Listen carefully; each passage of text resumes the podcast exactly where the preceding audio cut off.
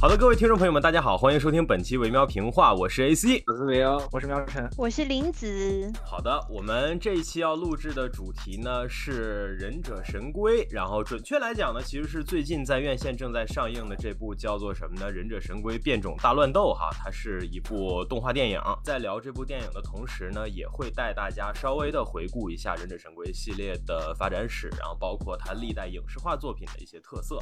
因为我们电台录过很很多，就是跟忍者神龟有着相似状况的流行文化 IP 了。这之前的话，包括变形金刚啊、特种部队，然后像这个漫威、DC，包括真人快打之类的，就是近最近这几年比较正当年流行的这样的 IP 吧。呃，我们之前都开过专题节目，但是忍者神龟的话呢，算是我们第一次单独的开节目。这一期的话呢，我们也邀请到了我的好友，国内美漫。及《忍者神龟》内容优秀制作者、星火汉化组成员、DC 漫画最新咨询主理人囧阳老师。大家好，大家好，我是几位主播的老朋友囧阳，正好也是《忍者神龟》跟 DC 漫画以及欧美二次元文化的爱好者啊。今天好，非常高兴来加入这个 team，一起来讨论最新的《忍者神龟》影讯。好，谢谢大家。哎，非非常欢迎，非常好挥手。因为我之前其实真的无数次的说想要就是邀请这个囧阳来我们这边一块聊一聊，因为我现在回顾哈，就是我当年刚刚上大学的时候，然后也是呃个人时间比较充足，然后全方位多维度的接触跟美漫文化相关的各种各样的信息的那个阶段。在我的社交圈子里头，跟我聊美漫聊的最多，然后最开心的，也就是囧阳。所以说，嗯，哎，我们当年真的是，我感觉就是各种各样的内容吧，除了漫威、DC 啊，包括神龟啊，然后甚至是包括我们后来拓展出来聊了很多跟动作片相关的，然后包括。呃，科幻呀、魔幻呀之类的这些内容吧，反正我们我们俩的那个爱好的这个重合度之类的都相当之高，而且这一切。实际上都发生在我们这个维喵这个厂牌建立之前，所以说的话，我们对于忍者神龟的这个热爱呢，也差不多是在那个阶段就已经建立起来了。其实“忍者神龟”这四个字儿，感觉是一个，就是大家可能没有正式的看过它的呃各种各样的节目，但是基本上你说只要说这四个字儿，然后四只蒙着眼罩的乌龟，然后他们分别用着不同的很帅的兵器，这个东西就都会浮现在大家的眼前。所以说，某种程度上，我觉得说国民 IP 其实也没有特别大的问题。就你说到这四个字儿，大家其实都是有一个基础认知在的。没错，确实。就去，哪怕是我这样子不怎么看美漫呀相关的人，其实至少小时候应该都是有这个记忆的嘛，因为我记得电视上是有放的，对吧？那会儿有引进之类的。没错，没错，是的。嗯，就是我觉得咱们国内的伙伴们可能最熟悉的，应该要么是来自这个红白机上的这种电玩游戏，要么就是可能在电视上播出过的 TV 动画。我应该是我应该是咱们几个里面就是最早接触忍者神龟的，因为我记得我应该是五岁还是六岁的时候，就就就就是应该是应该是应该是六岁啊，那就是我还没出生呗。对啊，差不多，那差不多应该是那会儿就是每天就是应该是一年级左右，放了学回到家，然后电视里面那个我记得还是贵州台，贵州台还是四川台，呃应该是贵州台，每天下午放忍者神龟。就是九十年代那波，嗯。嗯嗯，画风特别八八九八九十年代的美漫的那种画风，所以我就刚好那个求证一个问题，就是连老师小的时候看的版本是八七版还是零三版？八七版啊，我六岁啊，我我六岁，我零三年，我零三年也不是六岁啊，我我零三年那版我也看了，那那版那版给我的印象是。那个歌就是片尾曲特别帅，我靠，就是万古飞风那个那那那那嘟嘟嘟嘟嘟嘟嘟，对对对对对，是那个感觉的。那再往前呢，就是八七版了，那确实，那应该就是了。对，但是我觉得那会儿，我我等一下，我我我又唤起了唤起了童年的记忆。我临时插一句，就是我想起来小时候玩那个画片，你们应该知道吧？就是那个啊，我知道那个画片，那个画片还有忍者神龟的，我记得我当时还还还买过，我忘了我买的还是赢来的了，反正有见到过。嗯嗯嗯嗯，是。反正这些可能，我觉得都是算是我们在童年回忆里头比较占比比较大的部分吧。但是实际上，应该说《忍者神龟》这个 IP 诞生的伊始可能是更早，因为它实际上应该是最早是来自漫画，对吧？没错，黑白漫画。是是是，对。那这段历史的话，美国美美漫有过黑白漫画的时期吗？啊，蛮多蛮多，像对对，超人、哥斯拉都出过黑白漫画，对。我来搜一下，因为因为我从从我接触美漫开始，感觉他们一直都是彩色的，包括美就是超人的第一本刊物，它也是彩色的。当然，像超人这种有钱的 DC 的工作室，他们会彩印。当然，忍者神龟比起来，他们工作室预算就低了，所以就会印黑白嘛，对吧？是的，是的，这个样子。忍者的好朋友那个黑马漫画叫兔子用心棒，浪人兔、武士兔，他兔用心棒我看过，对，兔用心棒我看过。现在现在出的，现在还在连载黑白漫画呢。啊，我知道，我我知道兔呃兔用心棒，所以兔用心棒现在还在连载是吧？还没完是吧？对，还在连载，还在连载，可以。网飞还帮他们出了动画，对，呃，对对，那个宫本兔嘛，他应该是设定是用心棒的后代还是怎么样来着？我记得改了一下，然后网飞也通过这层关系，也试图在跟忍者神龟拉近关系。但现在还不一定能成功。对，对对，因为我觉得尼克现在做神龟盘运行的其实还不错，他不一定会那么愿意放出去其他的作品。对，所以所以忍者神龟最早是哪个公司的呀？呃，最早是成立于一个叫漫画公司，叫幻影工作室。然后他这种工作室不同于那种 DC、漫威那种大公司，他这种工作室会找一些大的出版社签约，可能会找 DC 签约，也可能会找漫威签约，但是最终签约。他也换了很多这种大公司吧，比如像 Image 啊，那个 DW 跟 IDW 这种大公司嘛，他就是挂在别人的名下，像一个供应商一样。对对对。哦，就所以像那种就是蝙蝠侠、蝙蝠侠和忍者神龟的，就是串联故事 crossover 这种，就相当于是他们自己公司把角色授权给他们了，可以做一期。呃，对对对，就相当于联系起来这样子。对，然后就像变形金刚现在也是嘛，它。呃，就直接挂在 IDW 那个出版社名下了。嗯，还有个例子就无敌少侠嘛，无敌少侠的那个作者是就行尸走肉的作者吧？对对对，他的那个工作室叫 Skybound，Skybound，然后现在是签在了那个 Image 下面那种嘛，就相当于这这一层关系。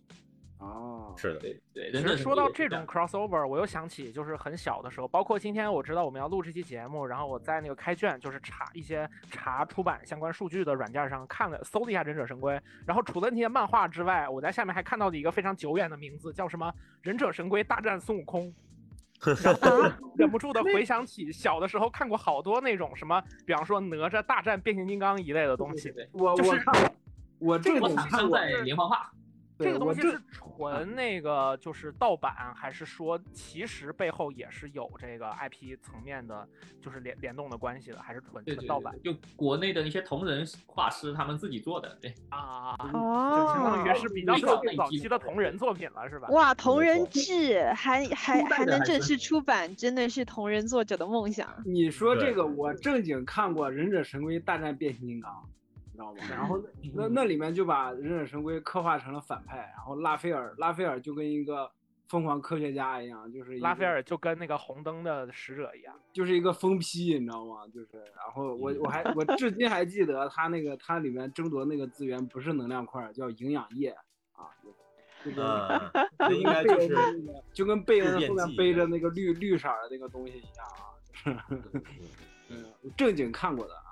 还翻了好多遍，觉得挺好看的。后来当时就觉得不对劲儿，是忍者神龟不是不是不是好人吗？怎么怎么就变成反派？那不管那么多，就反正好看嘛。就小孩儿也不想那么多，就是。我真的是就是无数次的回想起我第一次那个见到那个视频叫啥呢？叫做什么？你不知道的忍者神龟的暗黑起源。然后呢，就是封面上面放的就是一个看上去其实是矮粗壮的那样的造型的一只龟。然后你点进去那个视频呢，他会给你讲说忍者神龟最早诞生的那本漫画。然后呃，里面的那个神龟，它不管是造型还是整个漫画的基调，似乎都不像我们现在所熟识的忍者神龟那么酷，或者那么乐天，或者说那么俏皮啊之类的。它那个时期我记得好像基调是蛮压抑的。对，然后而且表情非常的凝重严肃。对对对，然后，但是其实我看完了解完那个事情之后的话，我最慨叹的还是另一件事儿，就是。嗯，说实话哈，就是接触忍者神龟更早，就像我们之前说的，你不管是小的时候跟哥哥在家里一起打过那个电玩，然后你玩的菜还被他嘲讽，还是说你后来在小卖店里头能够买得到的各种各样档次的十几块的、几块的，然后几毛钱的那种忍者神龟的胶皮的玩具，就是这些东西之外，就是说我其实接触忍者神龟跟接触漫威这两个体系是完完全全错开的。呃，漫威的话，说实话，应该是上了初中以后才会去看、会去了解、会去喜欢的。嗯，然后就是众所周知，其实我们都很热爱夜魔侠这个系列嘛。然后我真的曾经，呃，就是在以前的那个接触的经历当中，我看到夜魔侠当中的手和会的时候，我就想起了忍者神龟里的相似的那个忍者组织，叫做大脚帮嘛。我当时。其实就在想，我说这是巧合还是真的整活呢？结果后来做了功课之后，发现是真的整活，不是巧合，就是官方整的活。就是因为忍者神龟这个系列的，它的很多设计的诞生，应该其实都是参考了夜魔侠漫画，对吧？没错，嗯，比如那个忍者神龟起源，就是乌龟被那种特殊的药剂碰到，就像夜魔侠也是出了车祸。被特殊药剂碰到，对吧？对对对，然后还对能力，没错，然后还带着袋子把眼睛蒙住。是的，对对对，然后加上忍者神龟的忍者是大脚帮，然后那边是手和会，对吧？一个叫 foot，一个叫 hand，对，没错没错没错，就真的很整活。然后包括像这个。呃，艾丽卡用的得意的那个武器，我至今不知道这个武器在汉语里头标准的翻译应该叫啥，因为它英文叫 sai，就是 S A I，啊，然后在中国这个叫铁尺，对，叫铁尺是吧？哦哦哦，对。哎，铁齿，铁齿应该是两个叉子的，就是我记得。呃，它是分这样子的，在那个铁呃空手道里有一个叫烂人叉，然后中国这边也叫铁齿，然后一些日本的。那个古文里面也也称为铁齿，是这样，因为琉球跟我们中国福建省靠得近，然后我们铁齿在中国分为眉山铁齿跟福建白鹤铁齿，然后琉球那边的空手道跟弹手道都会有一些福建那边的武术的动作，对对对，也是也是从中国流传过去的这个东西。然后你刚刚说的那个铁齿呢，是分两两两头叉和三头叉，然后两头叉的话，在那个街霸里面有一个武士，他用的就是两头叉。就是那种巡逻兵用的那种，对，两头叉就跟我们吃蛋糕的时候用的那种小叉子的那个啊，对对对，大致相似。一插一两两根，对对。因为我我之前不是查那个武器嘛，就查古代古代他们用的武器，我发现衙役会有一种武器叫做铁尺，对对对，看了一下，有铁尺，它一般就是那种两头的那种，或者是或者就是一根铁棍儿，特别短的那种啊。然后三头呢就是浪人叉了，他们是这样子来说。嗯嗯嗯。就是追溯这个武器相关的印象，我就是就是印象当中跟那个就是拉呃那个那个那个拉斐尔的那个叉子比较像的，可能就是《真三国无双》六跟七里面王毅用的那个武器，叫比价叉。比价叉，嗯，比价叉，对对对，也是一种说法。对对，就是我提这个也是因为说，你看那个夜魔侠系列的这个艾丽卡也好，然后包括拉斐尔也好，他们都用这个兵器，然后实际上就是。艾丽卡呢，是承载了我那个时期对那种就是所谓的带有东方魔幻元素的这样的作品当中的那个致命又美丽又性感的那个女性完美的那个女性形象的很多的美好的幻想的。但是是 Femme Fatale，就是蛇蝎美人，然后还有那种特别 exotic 的那种异域风情的感觉。没错，但是就是直到我后来发现拉斐尔。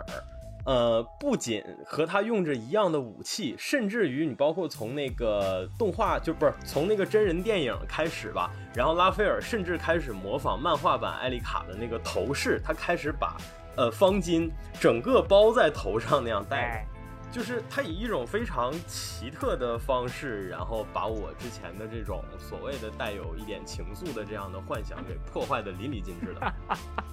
变成了一个绿绿色的彪形大汉，没错。然后，然后我这次在影院里面就看着同样还是保持着这个造型的拉斐尔，然后也是那种就是矮矮胖胖的那样的造型，然后在屏幕前面耍勇斗狠的时候，就是我的心里的那个曾经的那种感觉。又一个巨大的不带龟壳的毁灭日。是的，是的，是的。所以，哎呀，带带龟壳的毁灭日。对对，我觉得就是说，我们其实提这些，它最早诞生时候的，嗯，这个这个东西，其实我觉得也算是奠定一下我们大家。可能都拥有过的一些印象吧，因为这些印象实际上是构成着我们对于忍者神龟这个 IP 乃至于这些角色的那种熟识的程度，就是包括说我们完全不熟悉，中间也没有追过这些影视作品的人，他走进电影院去，他看到神龟这个形象，他自然而然能想到的其实就是我们刚刚所说的这些东西，就是那个游戏机里的那些东西，就是小卖店里的那些东西，然后也包括说你有的时候可能看到一些这个儿童睡衣。啊，或者是一些这个儿童的玩具上面可能也会印一些这样的造型，对吧？因为神龟整体还是一个不那么严肃，也不那么所谓非得要点什么意义，非得要点赋予点什么严肃意义的这样的存在。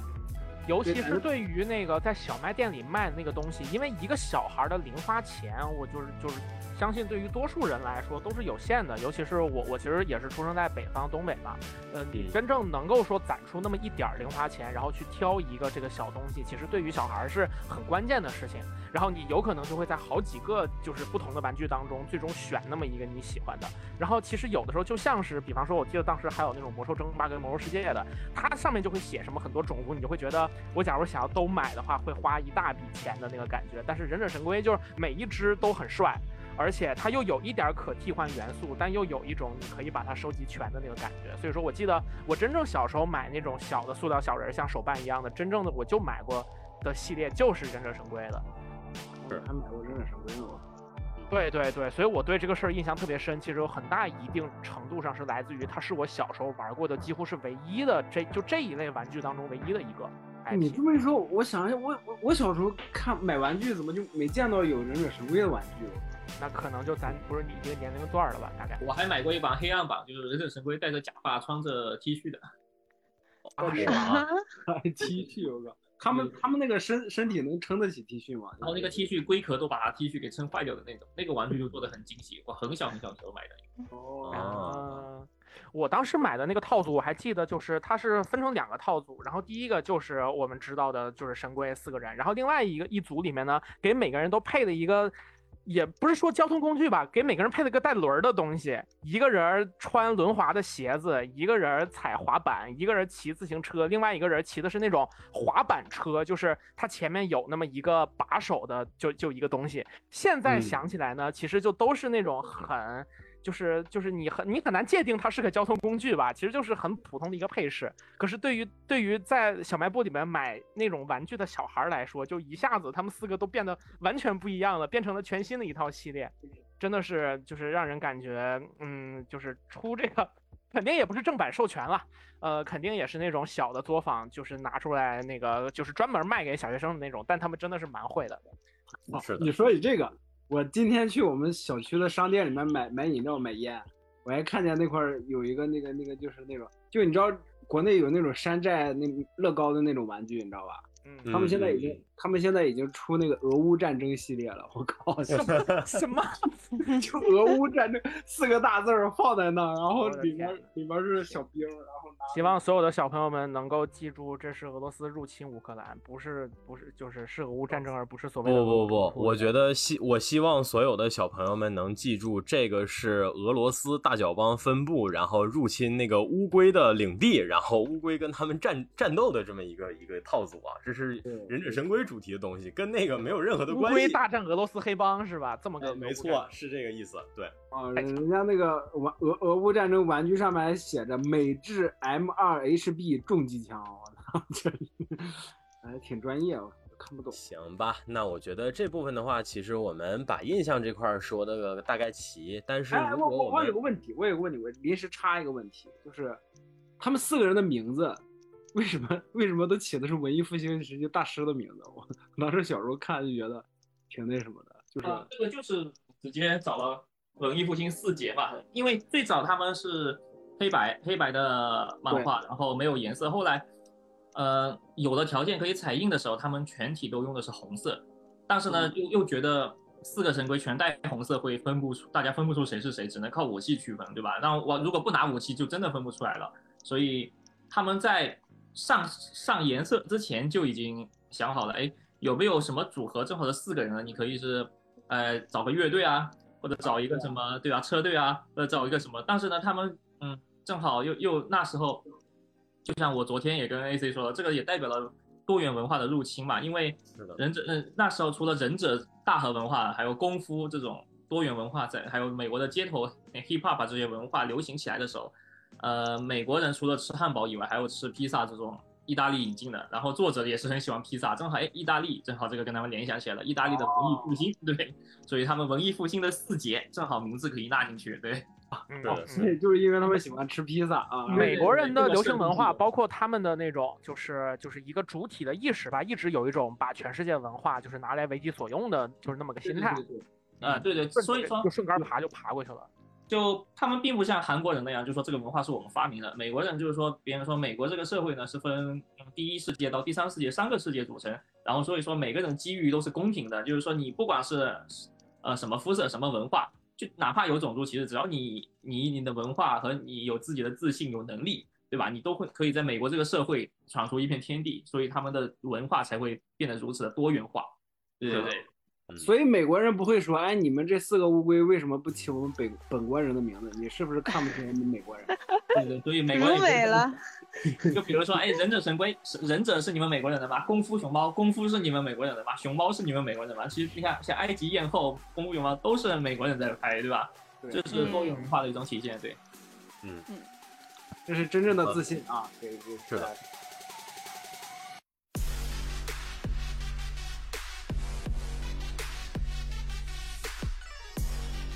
行吧，那我觉得这部分的话，我们回顾了个大概齐，然后的话，我们可以稍微的，呃，回忆一下，就是《忍者神龟》这个系列之前诞生过的一些实际的影视化的作品吧。嗯嗯嗯。那那那最早就应该就是我刚才说的那个八七版的，就是你说的八七版。是的，是的，是的。对。啊，影视化，影视化啊，影视化的，对对对对对。影视化那。呃，我觉得是这样哈，就是这部分的话呢，因为神龟的影视化作品实际上非常的多，但是就像我们刚才总结这个，它挪也不是说挪用吧，就是它总结它吸纳了很多呃其他文化领域的东西一样。那我觉得实际上忍者神龟的影视化作品，它也在过去这些年当中其实是吸纳并且采用了非常多的嗯不同的风格吧，不同的制作风格也好，你说不同的美术风格也好。像这个八七版的 TV 动画的话，和这个九零版的真人电影的那三部曲呢，我可能会倾向于，我觉得他们俩是有一定的相似性的。就是首先的话，形象上可能都偏可爱一点，就是我们说的传统意义上的憨态可掬的感觉。呃，乌龟看上去要么是圆滚滚的，要么就是嗯，也是有点胖胖的，甚至是有点呆呆的感觉。这个时期的。乌龟的呃脑袋的形状呢，可能更接近于一个梨形，或者更接近于一个瓜形，就是你一看你就是属于那种你一看他们的造型，你就会想要上去敲两下的那样的感觉。然后包括说那个八七 TV 动画，其实就是贡献了大家印象当中最为深刻的那个主题曲嘛，对吧？就是对对，然后呃再有的话就是我觉得九零版的那个。真人电影的话呢，虽然说实话啊，就是它的节奏还是偏慢的，它的节奏慢到我不觉得看上去很舒适，但是它采用的手法是类似于特摄片的拍法，然后在九十年代的时候，用拍特摄的手法拍一个全彩的，然后忍者神龟的这样的一个系列，我觉得还是蛮有意思的。对，那个皮套，嗯，对对对。张开嘴巴还能看到皮套演员里面的那张眼睛呢。是的，是的，是的。我之前搜这个幕后的相关的信息的时候，还看到过当时他们拍完了之后，在片场就是穿着皮套，然后大家一起合影的那个造型。对，当时呃日本的那个特色文化也影响到了美国嘛，也是一种多元文化。对，是是是。所以这个时期的话，我觉得，嗯，就是影视作品的总体的基调可能也都偏开朗，或者是偏，它还是偏子贡一点吧。就是我觉得可能是最本格的子贡动画的那种状态。我我去我去搜了一下九零版的这版的电影，这个剧照感觉看上去特别像那种，就小时候看那种木偶戏，你知道吧？哎，是吧？是，就感觉他那个他老师动起来都是那种，就是就跟尤达大师似的那种。确实确实。是的，就是那个质感。还就是那种啊。对，它其实是叫做用着日本的特色皮套，但是它。呃，拍摄的手法和工艺可能都是高于当时那个日本的特摄的那种平均水准的，因为它用的是好莱坞相对比较发达的电影工业里头的一些道具啊之类的，就是它的道具工艺，我觉得实际上应该是要比特摄还是要稍微高一些的。对，预算高一点。对，嗯，对，所以它最终形成的那个质感可能也会比较特殊。我们说这两个作品吧，它虽然。总体我们说奠定的是我们最原初的一个在影视领域的一个印象，但是它相比我们之前描述的那些早期漫画版的神龟来讲，已经算是比较颠覆的设计了。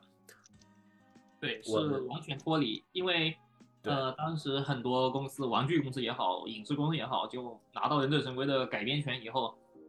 而且那个版权签约了，就是说影视公司能自己那个大刀阔斧的改，结果就改成了现在这个样子。作者一开始可能是也不太喜欢这种版本，没想到无心插柳，就观众们对这个是第一印象先入为主了。至今我们大家脑海里想到都是这个。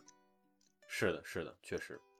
所以说，嗯，我觉得这两部作品的话，总体来讲应该算是从九零年代开始就奠定了大家对神龟的一个既定的印象吧。没错。呃。对，再之后的话呢，可能就是一次差异比较大的转型，也就是我们相对的九零开头的人更熟悉的零三版的 TV 动画，也就是刚才老连说的超酷的那个主题曲的那一版啊，就是那个 One Two Three Four，我对这个印象真的非常的深刻。然后豆瓣评分也非常高。对，包括我觉得说零三 TV 动画实际上应该是玩具周边这些方面。输出的频率非常高的，而且它实际上应该是为数不多的被我们正式引进过的，就是 TV 动画版的神龟。嗯嗯，没错，是央视引进的。对，就我们这一波人小学的时候成长起来那一波，几乎都是靠这一个动画所造成的文化辐射力知道的这个东西，然后包括小卖部里面看到所有的东西，然后还有比方说我们小时候上信息技术课，大家会偷偷打开四三九九那个网页里面的那种。呃，忍者神龟的 Flash 的小游戏就几乎全部都是那一套的美学出来的东西。对，那那零三版，零三版，你知道我每天，我每天哪怕我不看这个动画，我都一定要听这个歌，你知道吗？我就是为了春天，春天打开电视机听这个歌，听完歌我就心满意足了，看不看都无所谓，我靠。是这个感觉，对。对，歌真的太好听了。啊，这一版它是比较怎么说呢？呃，他他对作画也好，对剧情也好，甚至逻辑也好，都优于以前八十年代的。是的，是的。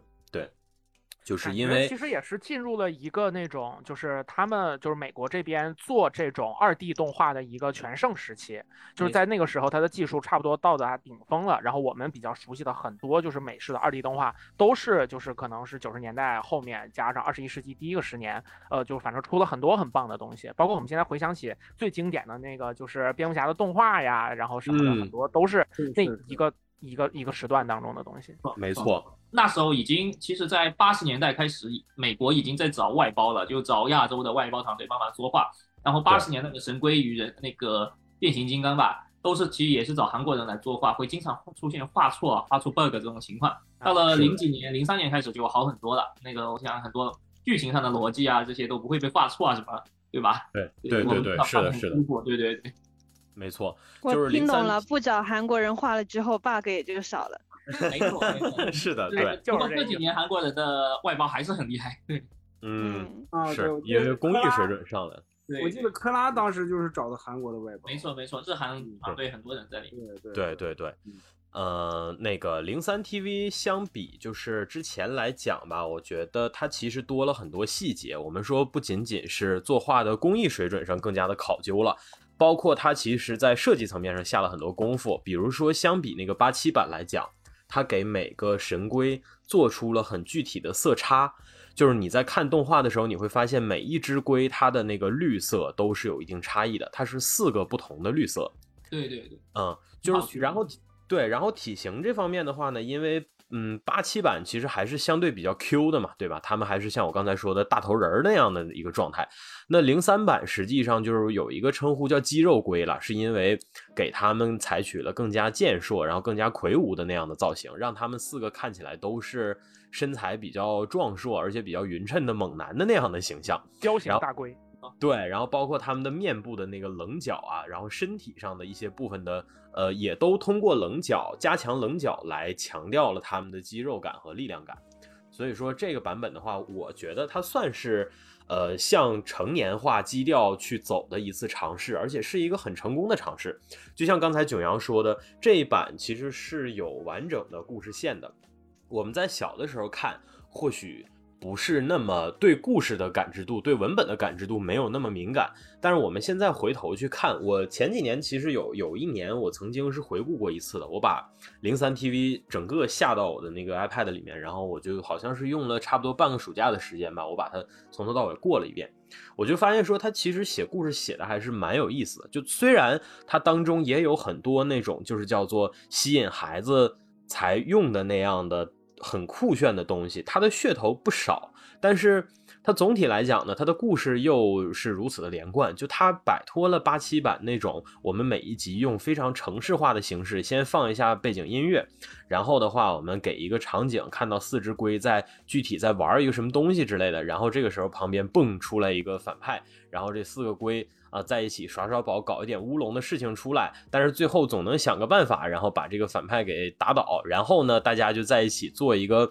好像是按部就班收尾的那么一个状态，意思就是我们这一集结束了，明天我们这些戏再来一番，耶！就是他摆脱了这样的一个模式，然后我觉得零三版在这方面其实算是定了一个很好的调，因为这一点实际上影响了后来的好几版作品吧。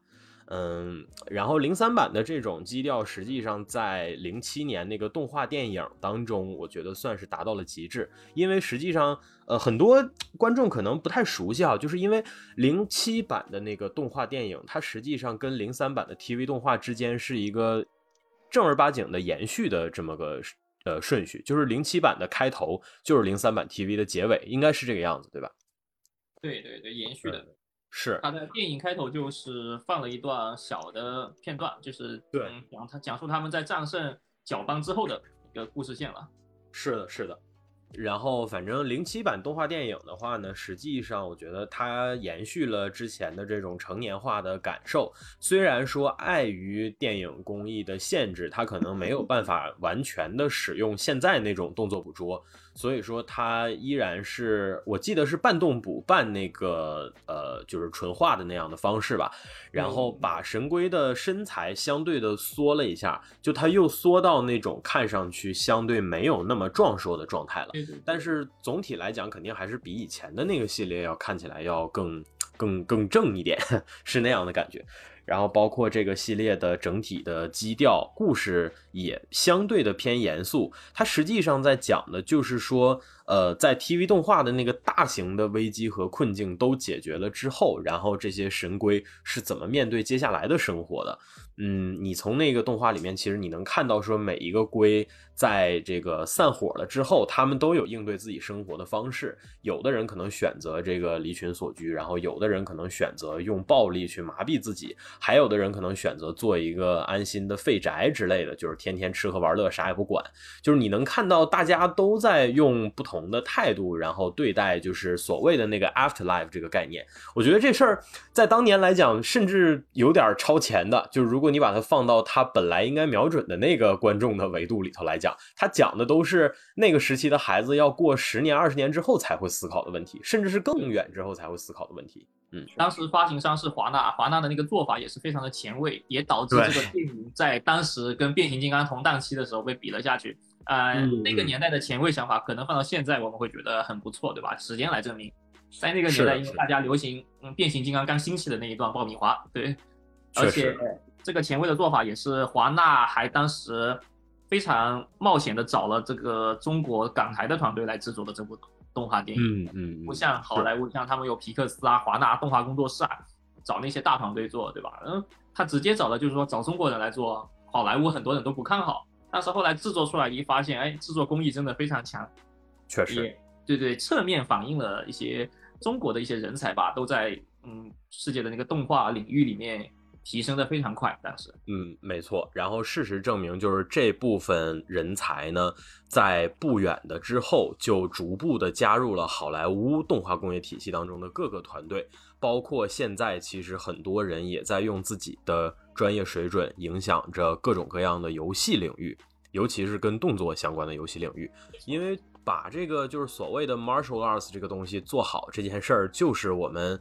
呃，其实算是东方团队的独有的一个优势吧。就是说，呃，它不仅仅是能够就是把那些动作打得标准，就是打得迅猛、打得标准这件事儿可能不难，但是怎么把动作拍得漂亮，就是跟画面跟那个动态结合的好，这件事儿可能确实是东方人会更擅长一些。嗯嗯。然后，反正零三加零七吧，我觉得这两部作品就算是两个恰到好处的作品，也算是给神龟往更大的平台去走，它其实算是奠定了一个很好的基调。呃，但是在这之后的话，我觉得神龟应该也算是有一段时间的空窗期吧，虽然这个空窗期也不算太长，可能也就五年左右。呃，五年之后的话，应该。就推出了这个所谓的，我们说他他应该是五年之后就直接到尼克了，对吧？被尼克收购了之后的话，就出了我我跟可能我跟囧阳更熟悉了，就是那个二零一二版的 TV 动画，那个那个好像也引进了国内，嗯，我好像看到过，在爱奇艺好像是看到过，但是这个就没有当年那么火了。我记得央视好像也引进过，我好像在电视上看到过，嗯，扫过一扫过几眼，也不确定啊。然后。二零一二 TV 动画，我必须得多说几句。呃，首先，虽然零三版我们普遍认为是最优秀的，但是说句实话，因为当年是在电视上看到的，电视放什么我们说了不算，那么电视什么时间放我们也做不了主，所以零三 TV 动画尽管我热爱，但我实际上从来没有完整的追完过。但二零一二年的 TV 动画就刚好是发生在。一是我跟囧阳认识的那段时间，我们可以边看边聊的那段时间；二是这个时间也是刚好我在上大学的时候，个人时间相对比较多的时间，所以说我是以非常集中的姿态把二零一二版的 TV 动画从头到尾的补了下来。这个动画开始给我的感觉没有那么好，因为它跟所有就是尼克频道出的这些偏子供的项目有着类似的。问题就是画面构成有点过于的简单，然后包括这情节什么的，你一开始看的时候你也觉得就是呃就是如此而已，会给我一种这样的感觉。但是呢，随着这部动画一集又一集的我在往后推进的过程中，我愈发的感觉到了说这个制作组是真的不简单。就它看似是一个画风也好，然后你包括情节也好都。不复杂，甚至有点简单低幼的这样的一个卖相，但是越往后呢，这个故事的展开越多。我们说《忍者神龟》系列，其实那些为人熟知的反派，大家应该都知道，比如说童年的时候我们都知道的 Schredder，就是这个，也有的可能管他叫施莱德，或者叫什么切割机之类的哈，就是这个，呃，铁忍者，他是我们相对最熟悉的。啊，然后还有就是像什么牛头猪面这种，对吧？经典的 Rocksteady 和这个 Bebop，然后还有那个长得像一坨嚼烂了的口香糖的啊，Crane 啊，克朗。然后小的时候，我记得东北这边的给它翻译叫 Longer 啊，我也不知道怎么翻译的。这边的一直长。啊，对对对对，管它叫 Longer。就你现在一一读这个，感觉确实是很天津的那个感觉。对对对，把 K 给去掉，对对对对对，然后他把 K 去掉，他还把后面那个 G 给强调给读出来，对，就很神奇。比如啊，多丹泰罗、爱因斯坦嘛，也是那边。哎，对，爱因斯坦是的，是的。然后还有像什么这个太空三角龙啊之类的，就是我们熟悉的反派，可能也就那些。呃，但是他们在过往的作品当中呢，因为各种各样的因素，可能都没有，嗯，就是全部没有集中的出现在同一部作品的机会。像我们前面说的零七动画电影就很遗憾，因为它整体设定在一个已经打败了 Shredder 的这么一个阶段，所以说整部电影的反派全都是原创的。这个可能也是如果我们去挑刺儿的话，零七版唯一的缺陷就是这些原创的反派可能没有那么吸引人。嗯，二零一二年的 TV 动画一开始给我的感觉也是这样的，就是我看了几集，我感觉这些人怎么我都不太熟悉，他难道是要搞原创？然后我看到了克朗，我发现哦，原来这个还在，但是他的姿态好像又跟之前的有一定的差异，因为他看上去不像以前那么恶心，甚至有点萌。因为它这个动画整体的那个就是它的那个呃纹理渲染什么的都偏平滑嘛，然后那个克朗看上去它的那个质感又是偏塑料偏反光的，它真的看上去像一坨新的口香糖，就不像是被嚼烂了的口香糖。所以说他的性格还会日式冷吐槽。哎，对，所以我一开始以为说这动画就是一个纯这种就是搞笑向，或者说怎么样，而且它原创比重非常大。但是就随着这个故事当中一个又一个角色的登场，然后在呃剧情逐渐逐渐的变高能，然后越来越多的人被那个诱变剂沾到，然后他们都变成了我们所熟悉的那个样子。但是又不完全是我们熟悉的样子。我我就举两个最直观的例子。第一个是这个，呃，就是那个 April 的父亲。April 的父亲，他是在故事前前面那个阶段里头。呃，一直是以普通人的姿态出现的，而且跟主角团的互动实际上蛮多，所以我一直以为他在后面会是这个情节当中一个非常关键的角色，但是他好像在其中的某一集，然后我已经忘记他是不是为了保护女儿了，然后他沾到了诱变剂，然后他就变成了那个蝙蝠，应该是变成了蝙蝠人的那个状态。是的，是一个大脑袋蝙蝠，而且非常丑，就是这一部。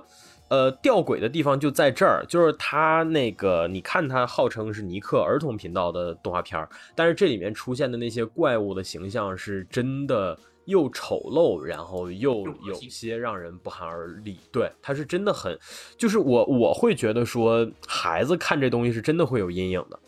然后。我亲眼看着女主的父亲，就是有可能成为当尼岳父的这么个人。就是你如果带入当尼，就是你以为后面我找机会跟岳父谈一下，看看我们这事儿有没有可能啊？结果岳父变异了，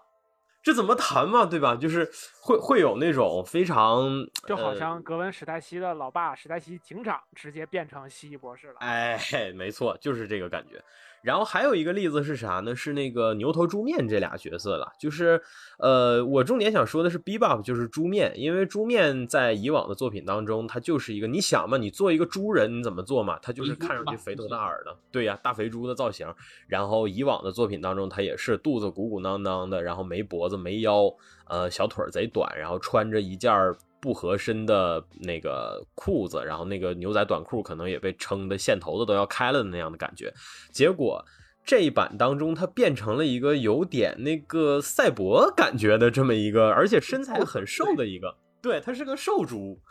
而且。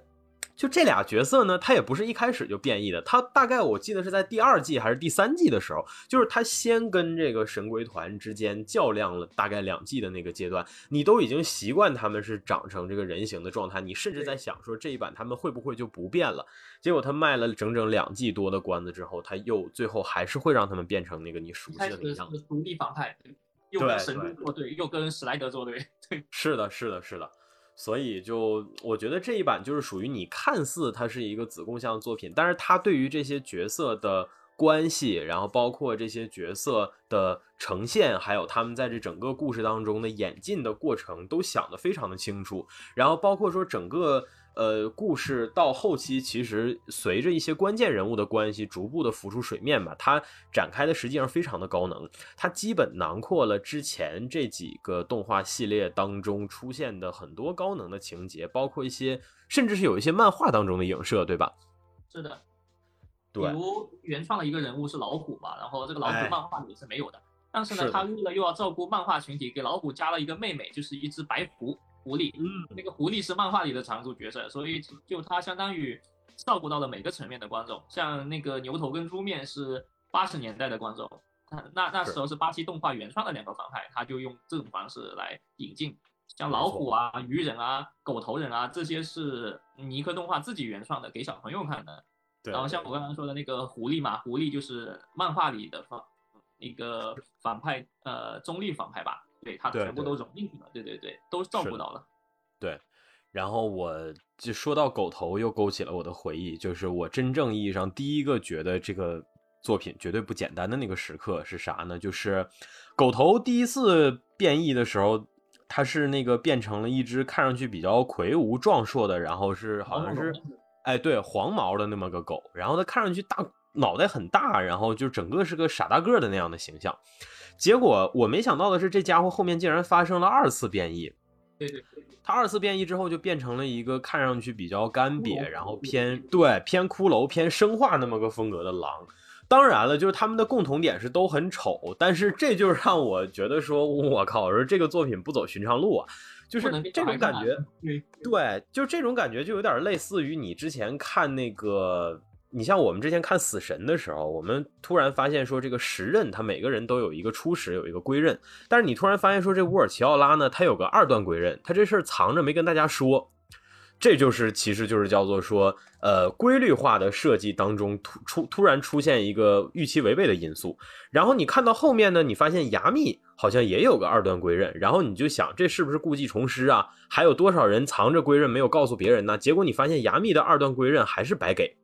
这就是预期违背之上又加了一层预期违背，就是他二段归刃没有用，他而且他他那个变形的时候，他的那个身上的数字还会变，本来是一个一一个零，结果变完了之后就只剩下一个零了。你说那他能不被干吗？没错，就是 对对对，是这样的，就是直接变成了一个零。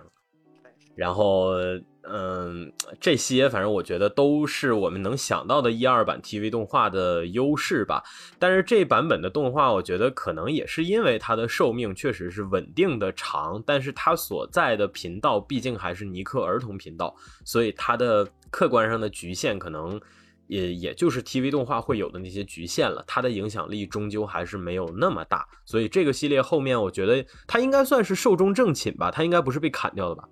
呃，对他砍的意思其实就是没有播完被直接给呃淹了，对吧？他这个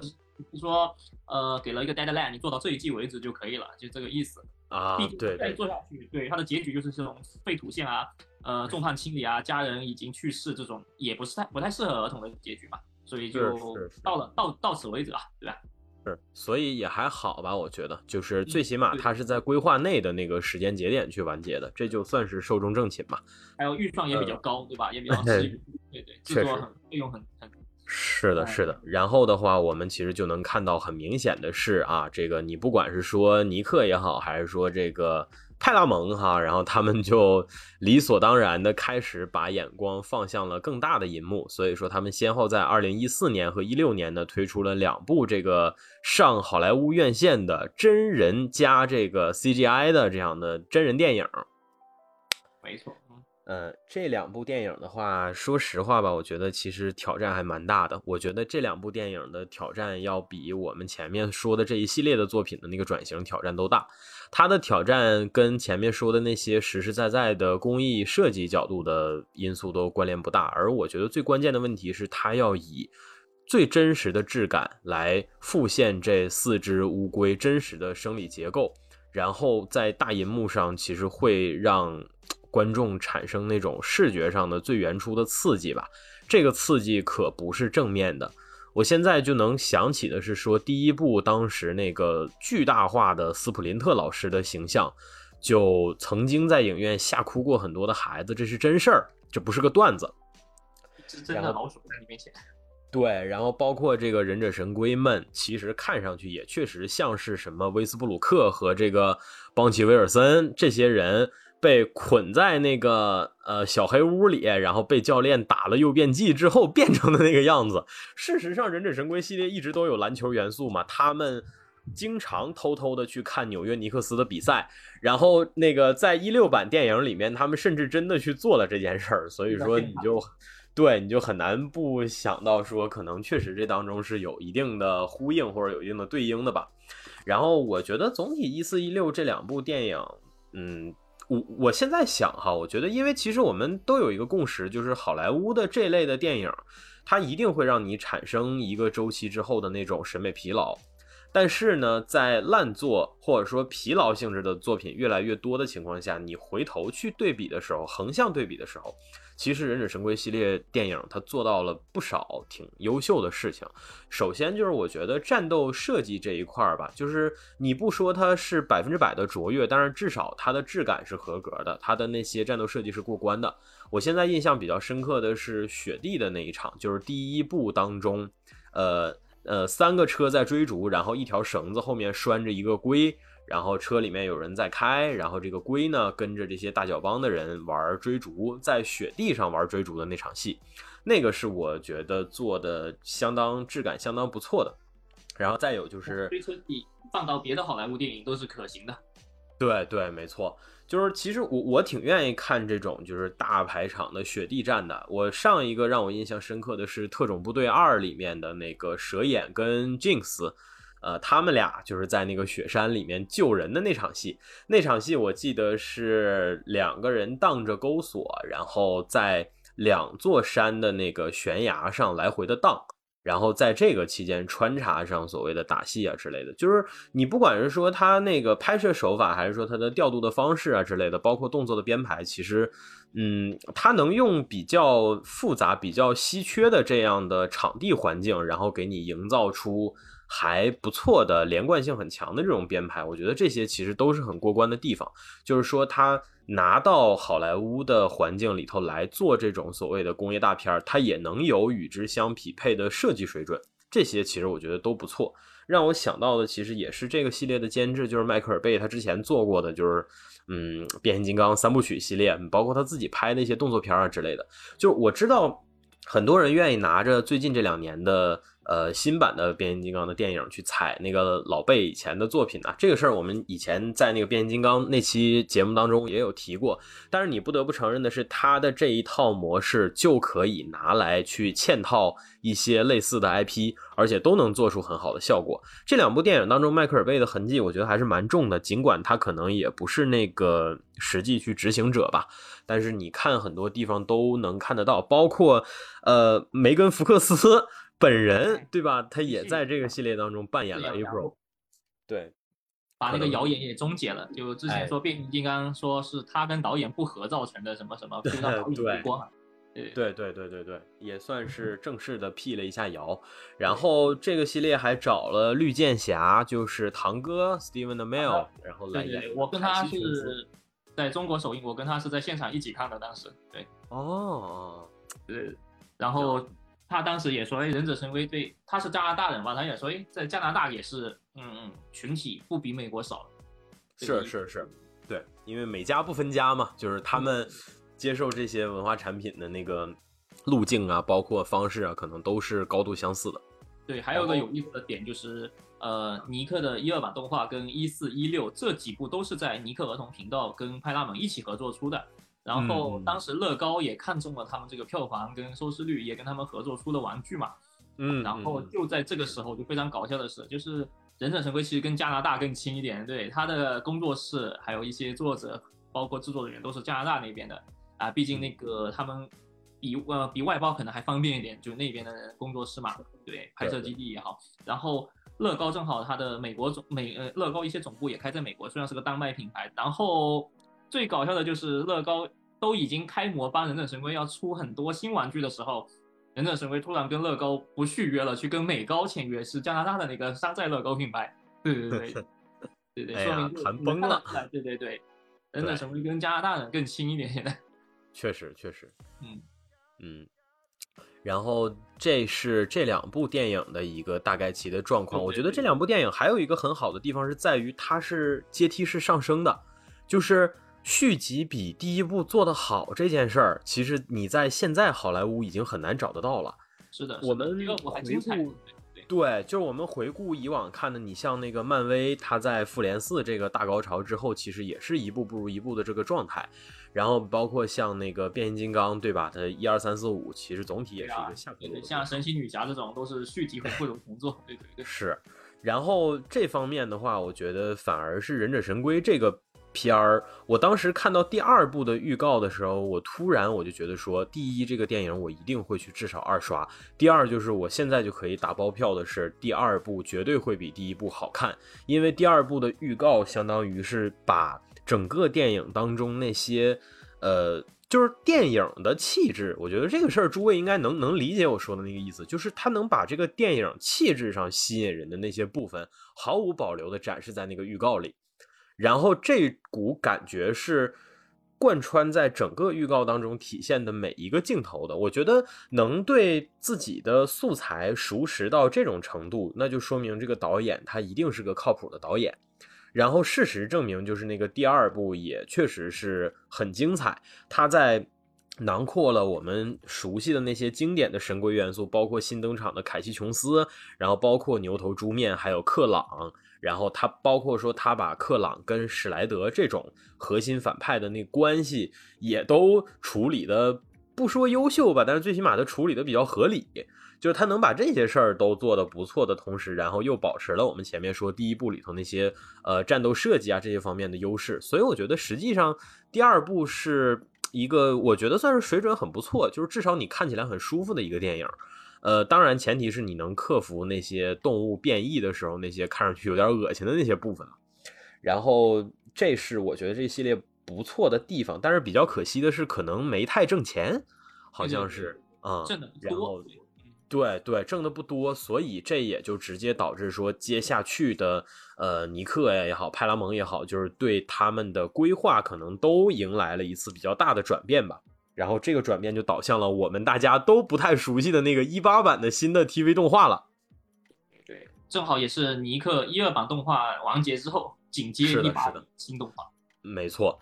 其实昨天要不是跟囧阳提前聊的话，我都不知道这 TV 动画是一八年就开始了。我一直以为它是发生在二零年之后的事情。然后因为那个二零二一年的时候，实际上有一部，哎，是二一还是二二？好像是二二年。我记得二二年的时候，这个 TV 动画系列的剧场版是在国内上映过的。但是因为当时那个特殊的因素吧，然后加上说本身这个片儿也不具有太强的吸票房的优势，所以说它也没掀起什么水花。就我当时只知道有这么个片儿，然后我们当中唯一去影院看过这部片的连维欧老师呢，现在也离开了镜头，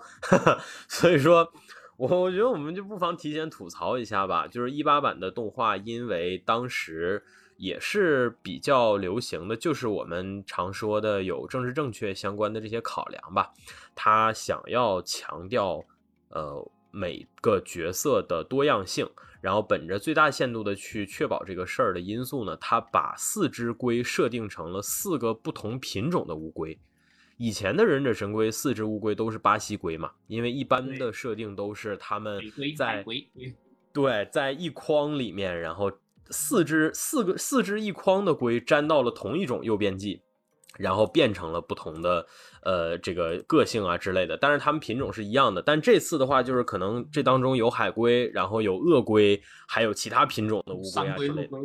对 对。然后与此同时呢，他们每个人的身材的差距呢，也随着品种的变化变得异常的大。像我记得拉斐尔好像直接就是又粗又壮的那么个造型，然后其他的乌龟也都偏，嗯，就是你说它差异大的同时呢，它好像整体又都偏，看上去又都偏细瘦、偏干瘪那样的感觉，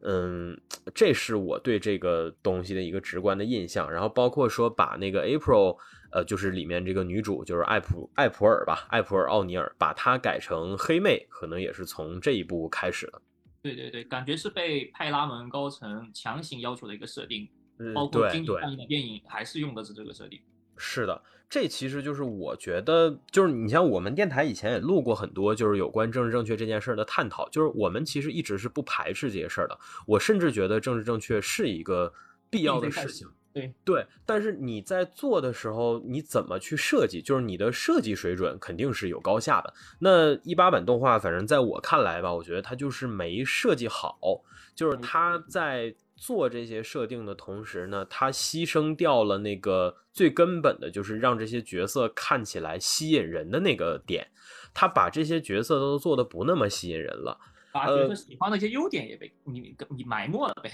对对，就是其实以上这些，我觉得都不算最大的槽点。我真正觉得最大的槽点是那个郭德纲版的斯普林特老师。这个设定我觉得是没大有必要的，我也不明白。对对对，就是可能是，但是我也理解，可能因为一二版 TV 里头的斯普林特老师是历代最帅的一版嘛，就是他身材是正常人的身材，而且他的脸上而且很有衣品，对对，而且他脸上的那个须子是那种有花，就是有花的那种须，然后真的看上去很酷，非常酷，像个文人又会武术。对对，然后但是因为那个版本的设定本身也是因为人沾了诱变剂，然后变成了人变造型。对对对，对对对，它跟那个其他版本可能不一样，所以那个版本是老鼠变大嘛？对对对对对，所以那个版本就是看上去也是格外的帅。我觉得可能因为他们做过这种帅的造型了，然后想要尝试着去做一个差异巨大的。对，结果就把这版本的斯普林特老师设定成了一个比较矮胖的，而且保留着很强烈的日本人特征的那样的发发型啊，然后包括着装啊之类的。但是还是像郭德纲，就你那个造型，你让我看一百遍，我真的想到的就是他肯定在这个电影里头要唱二十分钟的《汾河湾》。没错没错。然后哪版哪版像郭德纲？我咋？就是一八版 TV 动画，你去年还去影院看过一部人为的那个？翻译里有个崛起的标题。哦，就是都特别胖胖的那个是吗？哎，对对对，这个动画你看你看完了有没有什么感受之类的？你可以分享一下，因为这个版本我们几个都不熟悉。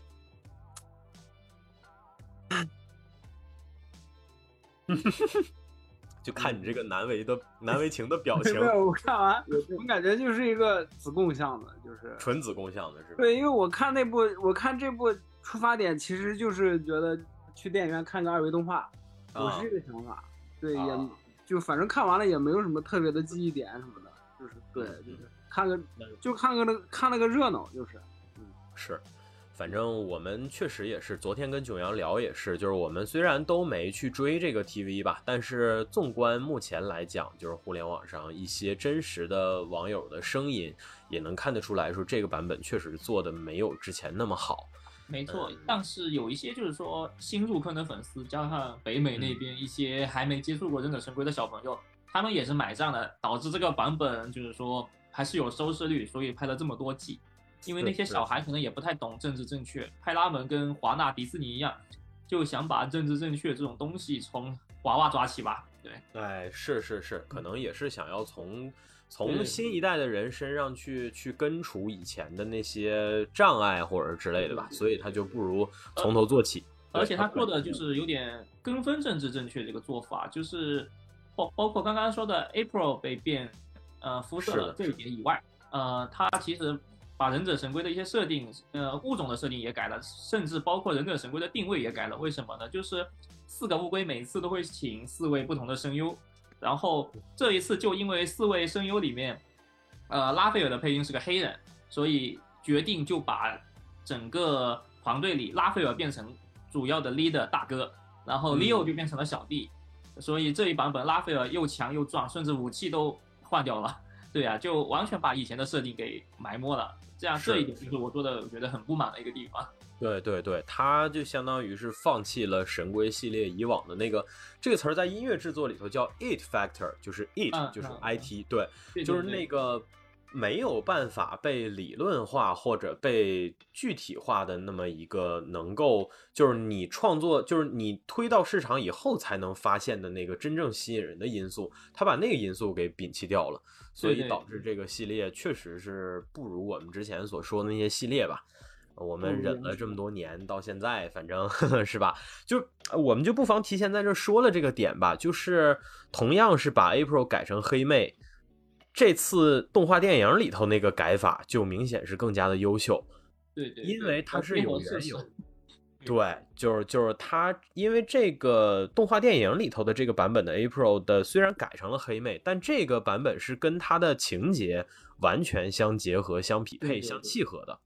啊。甚至说整个这次这个动画电影里头探讨的主题也跟他们的这种身份有一定的关联，所以说这些可能都是经得住推敲的改编的方式。但是你像一八版呢，它可能就是哎一开始就给你把这设定放在这儿，就是你得接受它，你接受了它，然后你再去看种种啊之类的，就是他把这个可能他把观众接受这东西的顺序在一定程度上搞反了，或者说他。这么做的时候没有想过说要让观众去推敲，但是也毕竟是卖给小孩的嘛，所以说可能孩子也不会想着去推敲，不像我们大人这么无聊。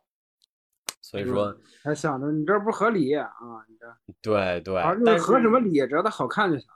对，所以说就是这些可能就是我觉得我们对一八版的一些共识吧，就是确实不是那么的吸引我们。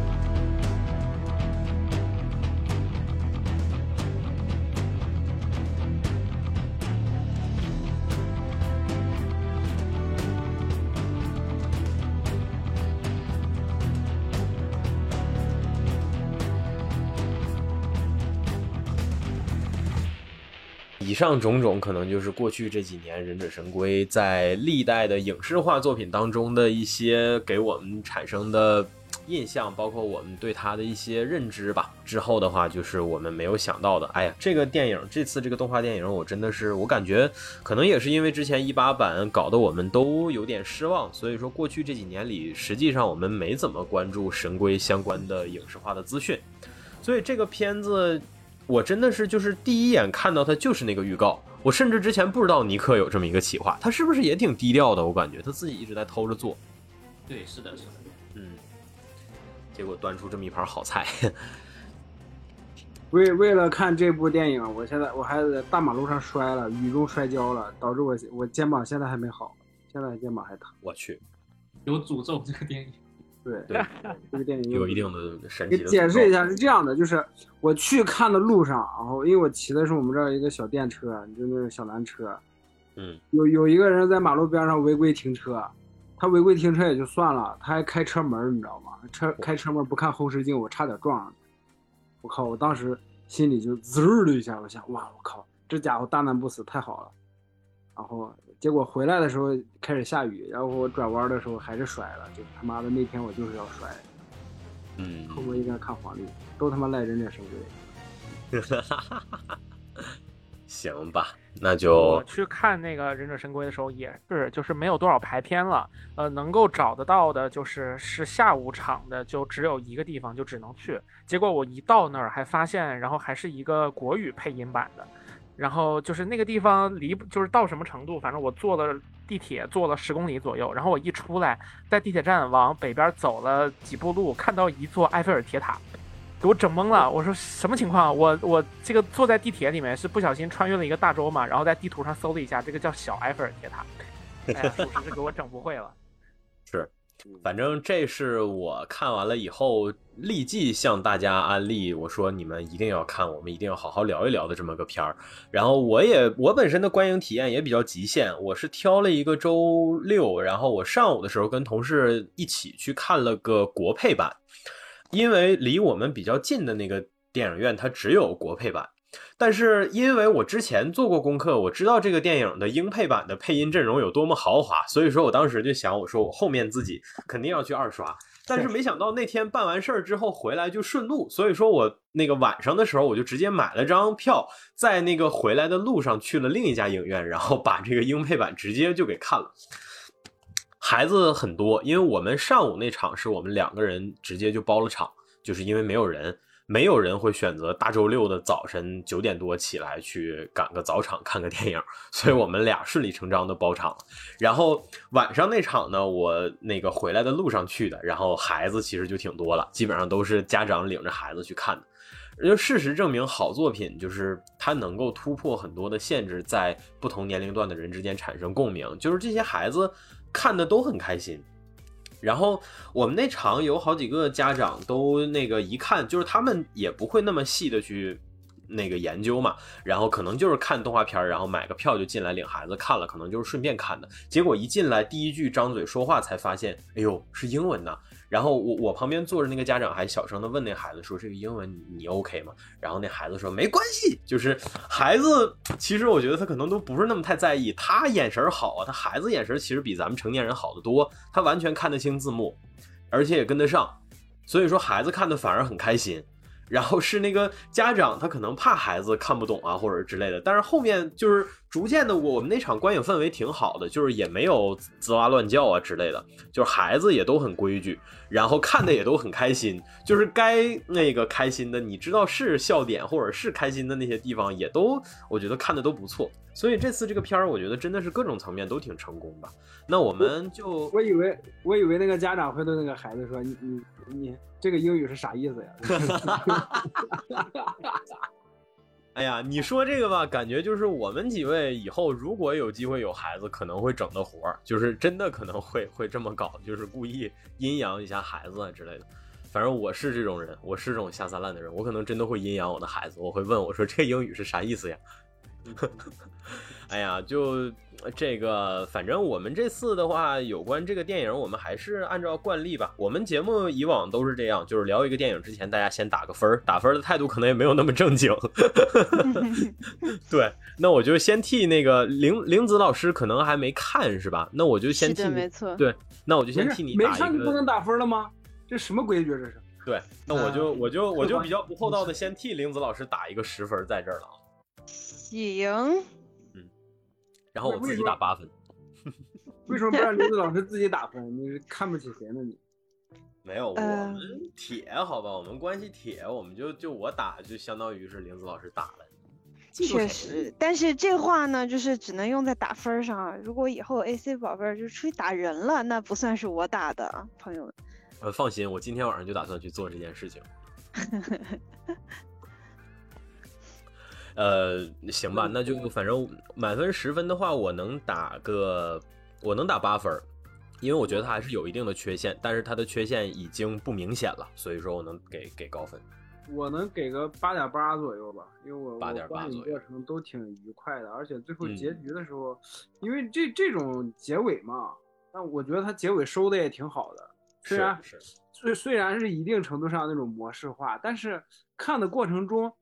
就是没有那种很明显的就觉得说，哎呀，又是这一套，没没没有很明显这种感觉。对对对对，整个看下来还是很，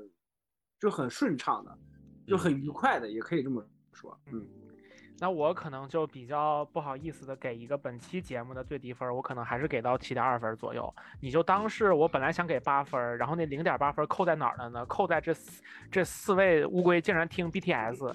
然后我就不得不给他扣点分。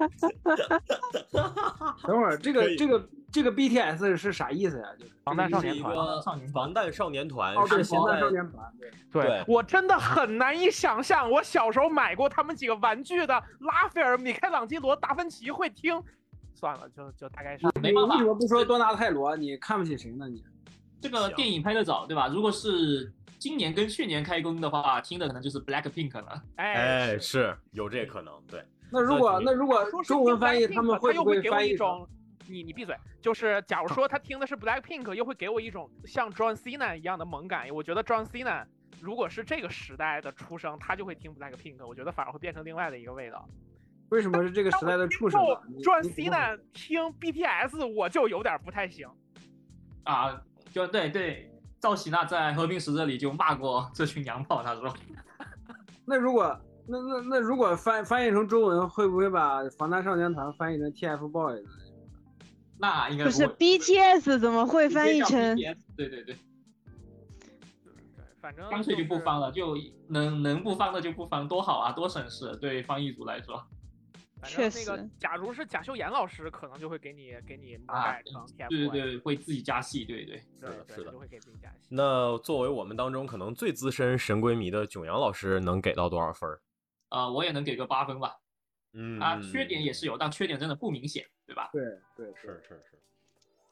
然后很多人因为呃看到有些评论就说，因为可能他受到近几年的一些漫改电影以及一些。别的影视作品影响吧，电视剧、美剧的影响，然后他们就比较反感恶心，他们说恶心，因为怪物也做的难看，然后加上呃师傅呃那个我们这边也有朋友没看过对吧？不怕我剧透对吧？哦，不怕，没问题。我就提一句吧，他们就说哎，老鼠还跟那个蟑螂舌吻，我靠，他们说太恶心了。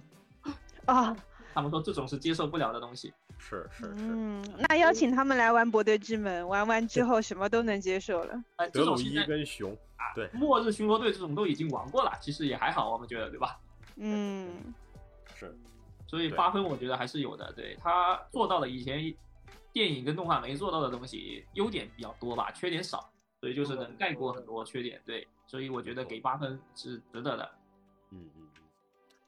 呃，所以说，对，这就是我们评分的一个大概的情况吧。平均分的话，也都能在八左右。反正喵晨七点二，我知道在他的标准里已经比较宽容了啊，就是已经算是高了。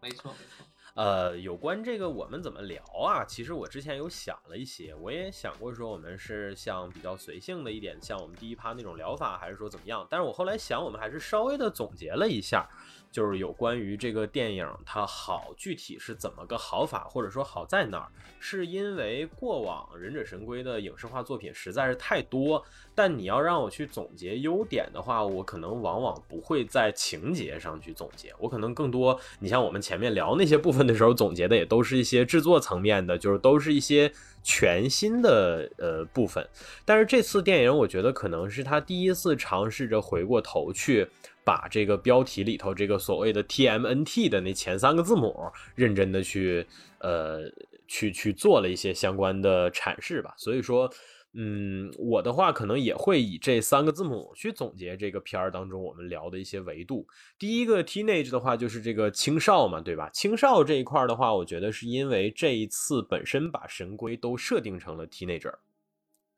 所以说，呃，teenager 这个。团体也好，你不管是说把他们按照 teenager 去做，还是说做他们用来给 teenager 看，呃，这当中可能都有一些独属于青少年这个群体的特性。嗯，我第一个感觉到的就是这次这个片儿当中又让神龟的情感变得特别的丰沛，而且这一点是。嗯，如果我要去比较的话，我可能会跟那个二零一四版去比较，就是一四年的真人电影。一四年真人电影当中同样有一些犯傻逼的情节哈，但是那些情节你让一群人高马大的都得有两米多高，就是你一看感觉应该是打球的一帮人，然后让他们在银幕前面去整那些活，就多少有点呃让人看的有点有点就是叠眼镜吧，可能你会对，就那那那版给我感觉就是四个四个打橄榄。篮球的人跑到就是麦迪逊花园广场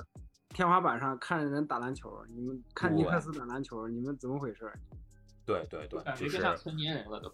嗯，是的，所以所以说，我觉得就是当时可能也是因为，就是我说的客观上你呈现出的质感就是猛的，就是魁梧的，然后大家的预期可能是看你们做一些比较酷的打戏啊，或者说是一些。呃，更偏就是硬派一点的酷的东西，像那个他们在电梯里打 B-box 那段，我觉得就很酷嘛。那个东西也是我在做的混剪当中会放进去的东西，就是呃神龟的这个这个，你神龟在一块儿，对吧？你们身上的黑怕的元素，其实就是包括你们之间那种很黑人的那样的默契啊，对吧？就是那些部分，我觉得才是真正应该做的，而这些特点在这次都兼顾了。而那个青少的部分的话，我我提一个印象特别深刻的就是他们四个跟 April 在那个拍拍视频的时候吧，然后他们四个在走廊里面，然后那个对吧，就是就是就是就是像我们说小的时候，你跟小伙伴会一块犯的那种傻逼，就是疯狂的扭胯，然后大家一起嘴里头叨叨一些有的没的，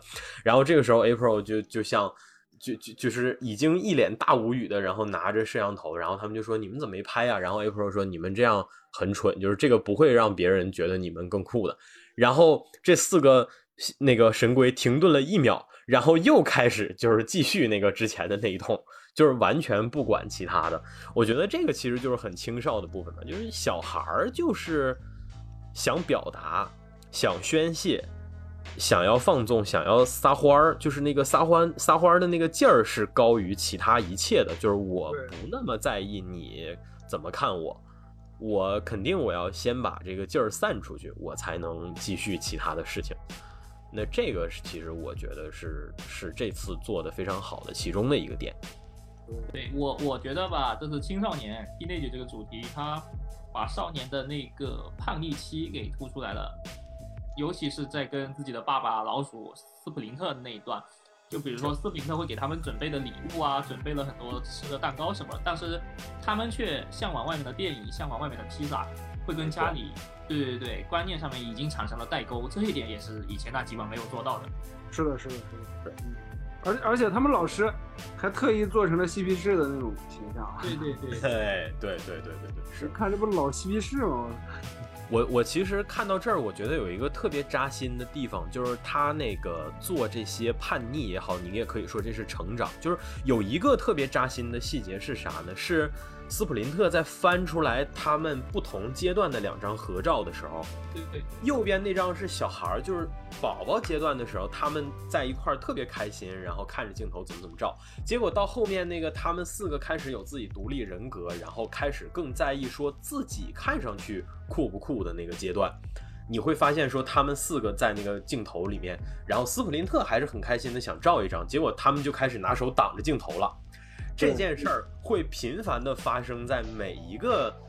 就是你甚至也不是说亲子之间了吧，就是很多时候可能你跟你的朋友也会有这个阶段，就是说以前你们毫无顾忌的大家一起拍合影，但是后面某一个阶段可能是你的朋友更在意自己仪表的那个阶段，他可能觉得自己就其实对就这个事儿吧，我我觉得他也不是说他就多嫌弃你，他可能就是更在意自己看上去怎么样。比如说，他这个阶段刚好在留一个发型，然后这个发型还没留起来，然后头发不够长，他怎么照相看上去都不好看。那这种阶段，他可能就会会更在意，就是他比起跟你出现在一张照片里，他可能更在意的是自己看上去怎么样。所以说，这种时候就是很多时候朋友就会下意识的拿手挡着，然后。他把这个部分做进了这个片儿，我觉得他对于这些观察，就是这些青春期也好，或者说这些成长期的这种观察，它一定是足够的细腻的。这也算是我觉得回归了尼克这个频道作为儿童频道的一个真正，对吧？就是你不可能只关注那个偏，呃，childish 的那个部分，你肯定在想的是这孩子成长过程中会有哪些。呃，问题呀，或者之类的，就这些事儿，我觉得，甚至你回顾他之前做的跟成长有关的作品，也就《降世神通》做的够好。我觉得《克拉传奇》在这方面做的都不够好，《克拉传奇》也是过于的关注说他长起来之后的那个阶段，就是一帮年轻人关起来扯皮的那个阶段。《克拉传奇》更关注的是这个部分。但是这次的电影里头，因为既有斯普林特，也有这四只龟。而且这个片儿同时把他们两边都作为了主体，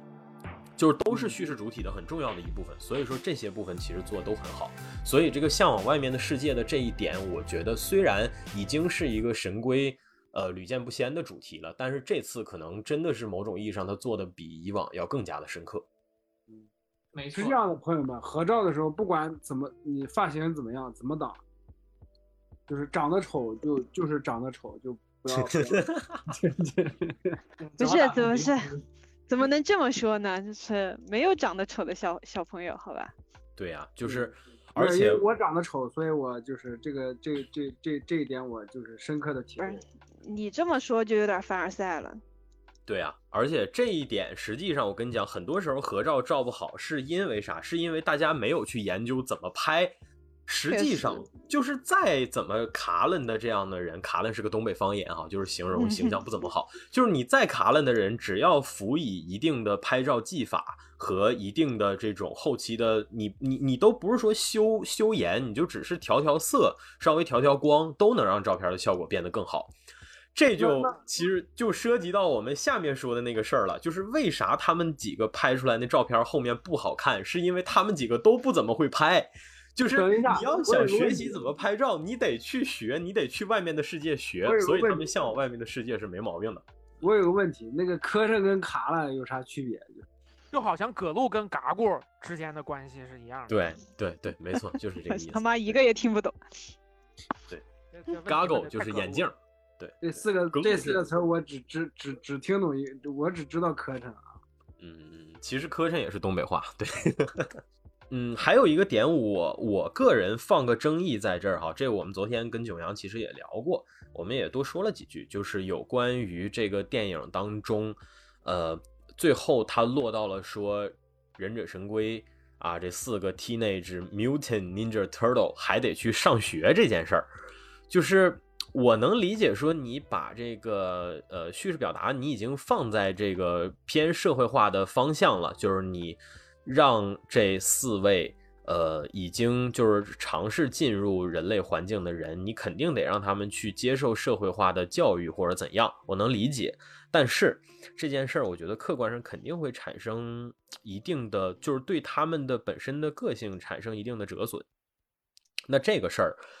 是我不觉得它是百分之百正向的改变，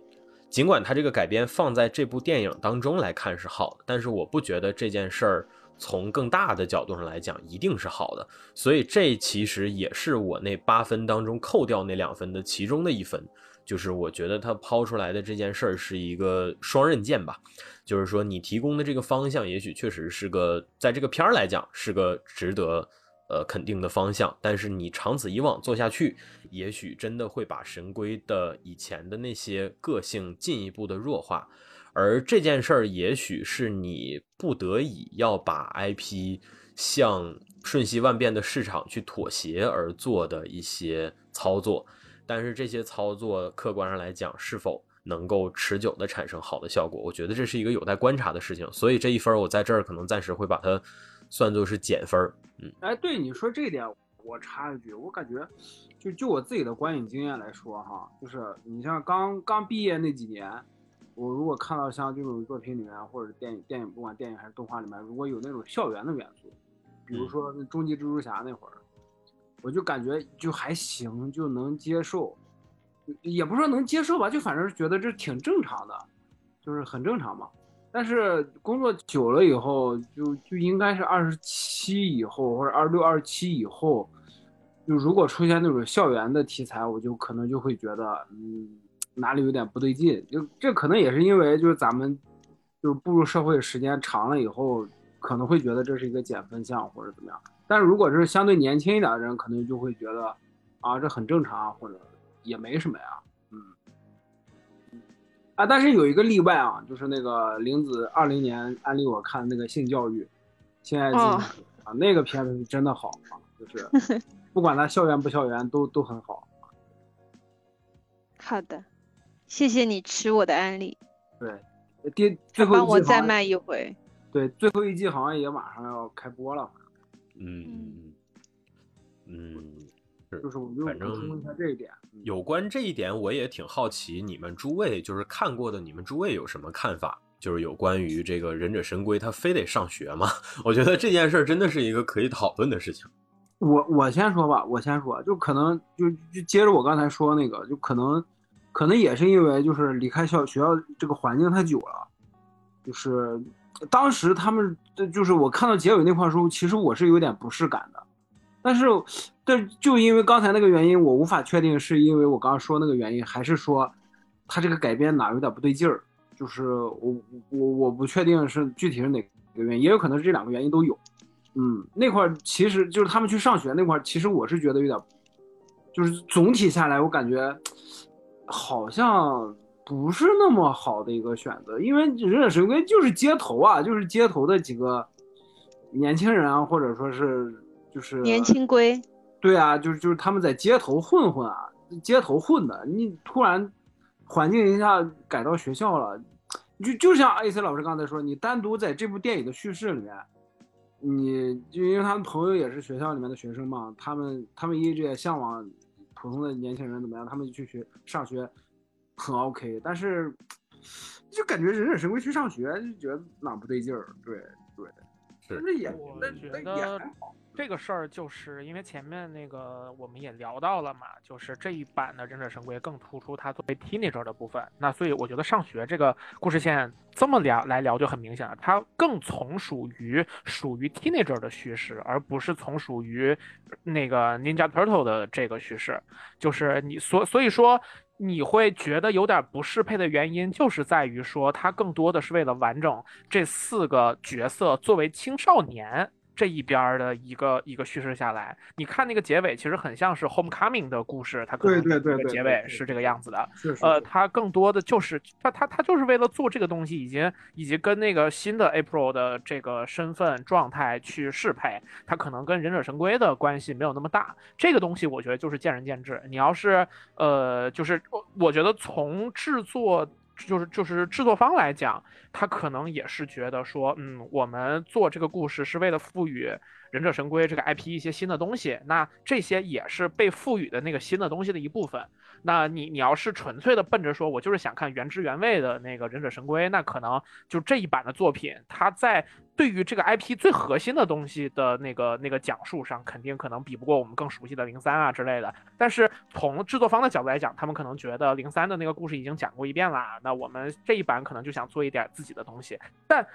从我的角度来讲，就我前面说的，他们为什么要听 BTS 呢？其实你你想一想，这个东西，我们除去说对韩韩流、对韩团本身有什么意见，其实更关键的点，可能我我跟你的出发点是一样的，就是我觉得这个跟我印象当中的忍者神龟的那四位，尤其是就是拉斐尔的这那个性格嘛，我其实在这个故事当中，还是尽可能的还原了这四个人物各自有各自的属性。然后各自有各自的脾气，这一点，拉斐尔仍然是最莽的、最凶的、最冲在前面的那一个。但是就是那那可能他真正比起之前我们在别的动画电影当中看到的，一言不合就我这个暴脾气哦，然后他就 他就板砖就直接甩到人的脸上了，就是可能那个锐度还是差了一些。就是我在这一块上，可能就是就是我会觉得说，嗯，在所有忍者神龟的作品当中，这不不是我打分最高的一个序列。但是我想说的是，它是自洽的。他在这一个作品的语境当中是自洽的，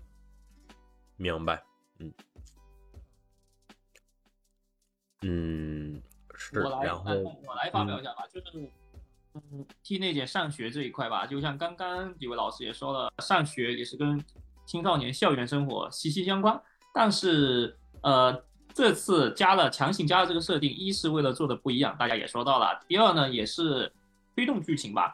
就比如这次结局就是忍者神龟，呃，他们被公众给认识到了，就已经不用躲躲躲藏藏了嘛。然后结局正好就是那位 T C R I 的那位女，那个那个那位大妈在身后那个看监控，忍者神龟就更容易暴露出来了，所以他会派 Shred 去追杀他们，这是一个推动剧情，可能是为了推动剧情的一个方面，这样做是呃也是正常的一个逻辑。然后呢，这有好也有不好，就是。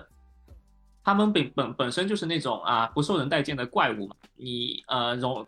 就第一步就融入到了人类社会，就会有点为时过早，对吧？像电影版就是第一部的时候，他们还是躲躲藏藏，然后真人版的第二部就是堂哥呃绿箭阿梅尔演的那个凯西琼斯把他们再带入人类社会，那个是已经是第二部了。第二部而且就是融入到呃人类生活的时候啊，还不完全是全人类，仅仅只是凯西琼斯自己的那个警察团队。是整个纽约警局跟他们认识，并不是所有全地球人，对吧？呃，而且也是没呃这一步可能就是把他们视野给呃公众化了。像第呃一六年那部呢，可能还是比较保守电影。对对对，所以就是说，嗯，这次上学这个呢，可能就是为了做到一个突破的一个地方吧。我觉得是有好有坏的地方，就好可能优点也更多一点，就是一能推动剧情，对吧？二是嗯呃突出 T 内姐这个主题，对对对，呃两两点他是做到了，但缺点就是为时过早的暴暴露到人类社会，这一点是那个很多作品或者以往的版本所没做到的。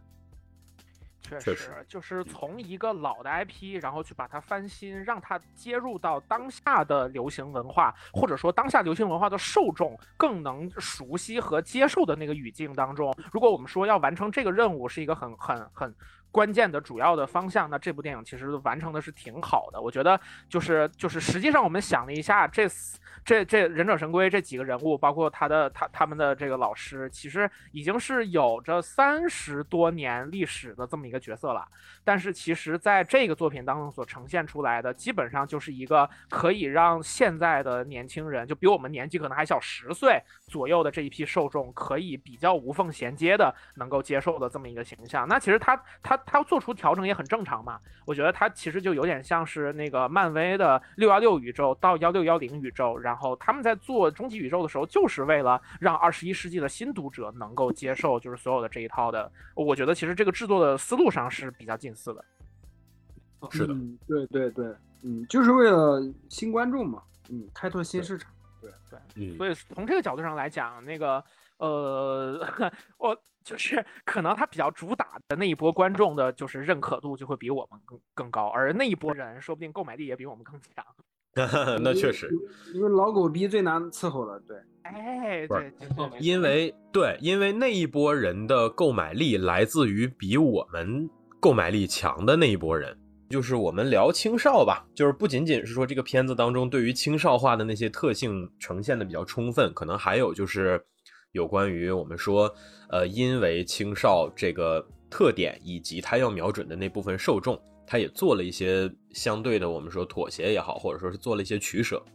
那还有一个主题，其实算是忍者神龟系列不常去认真讨论的主题，就是有关这个 mutant，就是变种这件事儿。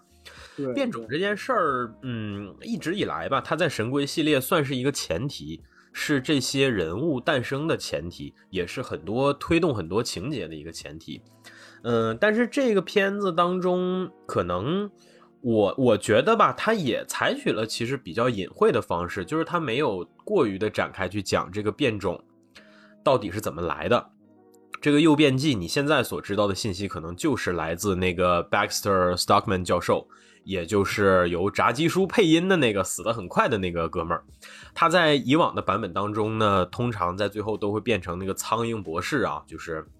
嗯，以前各种版本当中他也登场过，我记得在真人版，对对对，在真人版好像是泰勒派瑞演的，然后再往前的话，在那个。呃，一二版的 TV 里面也有登场过，就是他说话的时候，经常的就会把那个滋，他在说到有 S 发音的那个的时候，他就会发出苍蝇的那个声音。这个老哥在这个版本当中，你只知道他研究的这个诱变剂，但他是怎么想起来研究的诱变剂呢？这件事儿可能我觉得会牵涉到后面那个，就是我们刚才说的那位，呃，Amanda Waller 类型的人哈，估计他在第二部当中可能会。作为新的反派，那他肯定是曾经，我觉得算是服务于给这个 Baxter 教授提供研究的机构，然后他们现在打算卸磨杀驴，或者走一些类似的呃路线呀之类的吧。所以这个部分也许他是为了给续集留伏笔，所以他没有过多的展开去讲。嗯，然后至于说这个变种呢，虽然这个问题在神龟系列其实好像都没有怎么展开讲过，但是我们回顾以往的作品当中。通过一些直观的呈现，你能够感受到这些。像零三版其实就是没打算把这一点做的太多，所以它压根儿好像就没太有跟变种相关的内容。零三版更多的都集中在这个忍者那一部分，对吧？集中在功夫，集中在对，就是他后面还有神话片段。哎，是的，是的，他就没太讲变种这件事儿。你说你那个博士的时候，我我我当时看那块儿，我发现他。他脸一边是起来的，一边是凹进去的。我我一开始以为这个博士他可能以脸被打过，所以长成这个样子。啊，后来看到外发现不是，好多好多人物的形象都是这个样子。我说哦，没错没错，他们的他们的人设计就是这个风格。对对对，他是画风，对对，他画风。然后。对，然后就是我觉得变种这件事儿呢，它到底是赐福还是灾难呢？你可能得看它具体的呈现。就像我在作品里面刚才说的那样，呃，零三版你感觉就不直观，然后你像这个八七九零，说实话也没说这方面的事儿。呃，可能八七九零那个年代的时候，那个基调、故事基调还不到讨论这些事儿的时候。但是二零一二版呢，说实话你就。嗯，看到每一个人变异成如此丑陋可怖的那个形象，然后他们也都变得很惨。关键你曾经见过他们正常的样子，然后你看到他们变成那个样子，你会，呃，本能的觉得说变种这件事儿是个很灾难性的事情。反正我不知道大家，至少我是有这种感觉的。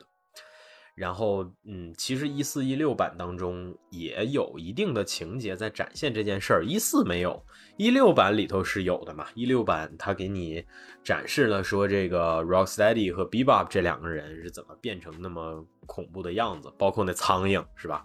就我觉得，当这些东西如此以如此真实、还原度极高的质感，还原那些动物特有的生物特性，以及人怎么把自己撑大变成那个样子的时候，你可能对变种这件事儿的感受真的会有一定的不寒而栗的成分。然后你考虑到说，在好莱坞当中做变种这个设定做的最多的、最流行的 IP，一个是忍者神龟，再一个就是我们更熟悉的 X 战警了。X 战警作为一个基调更严肃、更踏实的作品，更深刻的作品，它反而它当中的绝大多数的变种给你的感觉都是酷的，都是很你你会很渴望拥有那些能量、那些力量。就比如像我们以往看，反正我小的时候看 X 战警三部曲的时候，我会觉得说，虽然整个作品想要强调的是他们在社会化环境里被迫害的那些部分，但是如果你让我去选，那我可能。就 I'd rather be，对吧？就我可能还会想要成为一个变种人，因为我觉得那些能量、那那些力量很酷。但是忍者神龟系列的变种，你如果看多了以后，我觉得可能反而是这么一个总体没有那么严肃的作品。它当中对这些变种特别直观的，就是生物化的那些展现，反而会让你对这件事儿产生一定的 second thought，就是你会想说。我靠！原来真就是这些，有可能是真实的 mutant，而且是后天改造的那种 mutant。它不是就是 S 教授充满磁性的在电影开头给你讲的 mutant is our evolution，不是那个东西。它是后天改造的，它是基因跟基因的碰撞杂糅，然后它是生成一种奇葩的东西。你甚至可能连你自己的体液都控制不住，你就更别提说你还。站到金门大桥上去，对吧？表演一个《我的世界》之类的，就是这些事儿，可能都过于美好。所以说，这也是我能想到的一个很神奇的地方吧。就是他在他在一个讲迫害变种人的作品里，反而看上去像赐福；但他在一个呃以变种作为噱头、作为耍酷的噱头的这么个系列作品里头，他反而看上去更灾难性。我觉得这是我能想到的一个比较神奇的反差吧。嗯，挺好，这个反反差抓的很好。A C 老师刚刚说这段让我想起了犬夜叉，就是啊，对对，蒂涅尔那蒂涅尔那个故事，就是那个蒂涅尔的妈妈就说你也是个半妖吧？不是所有的半妖都像你长得这么帅的，我靠，就是。对对对，就是这都挺神奇，反正这也是我觉得 mutant 这一点来讲的话吧。那这一次的话，我觉得可能还有一个是因为你像咱们刚才说的这一通，你要是。嗯，呃，展示出来，或者你用文本去讲它，让孩子去理解，那确实是有点超纲。而且这一次，说实话，我觉得主要的视角还是集中在这些变种生物身上。你包括后面跟那个超级苍蝇见面的时候，对吧？他手下那个那个 crew 里面那么多人，对吧？一次性的都围过来，就是你你目光所及的范围内，基本上都是这些变种生物。人类登场的反而不是很多，那这个方面的话，我觉得下一代故事、下一部故事会不会讲，也也是可以我们保持一个开放式态度去期待的东西。啊，一二版以及一些漫画版，他们都组建了一个叫变种帮嘛。哎，对对对对对，那也可以，就是说很多外媒猜测，就是说这部忍者神龟万一成功，是可以开启忍者神龟宇宙的。但很多粉丝以及观众就问，哎。忍者神龟不就是四个人集中在一起吗？哪来什么宇宙开拓啊？你如果把 April 和 Casey 拿出来单独拍故事，谁看呢？所以我觉得变种帮就是一个很好的题材，就你可以像哥斯拉那样，跟金刚那样，对吧？延伸出很多作品来。对，这也是给后期给他们做一个伏笔，也是有可能的。对，确实。你明明有这样的物质，对吧？那你除了乌龟之外，然后再变几个别的东西，你是海豹还是乌贼，然后是是鹰还是大猩猩之类的，其实都蛮合理的嘛。对对对，而且怪物又能配上科技或者配上武术，也是很酷的一种选择，对吧？就这这就是嗯，打太极的尖齿鲨。嗯嗯嗯，打太极的尖齿鲨可还行。是的，是的，就 是就是这种很神奇的感觉，对。嗯。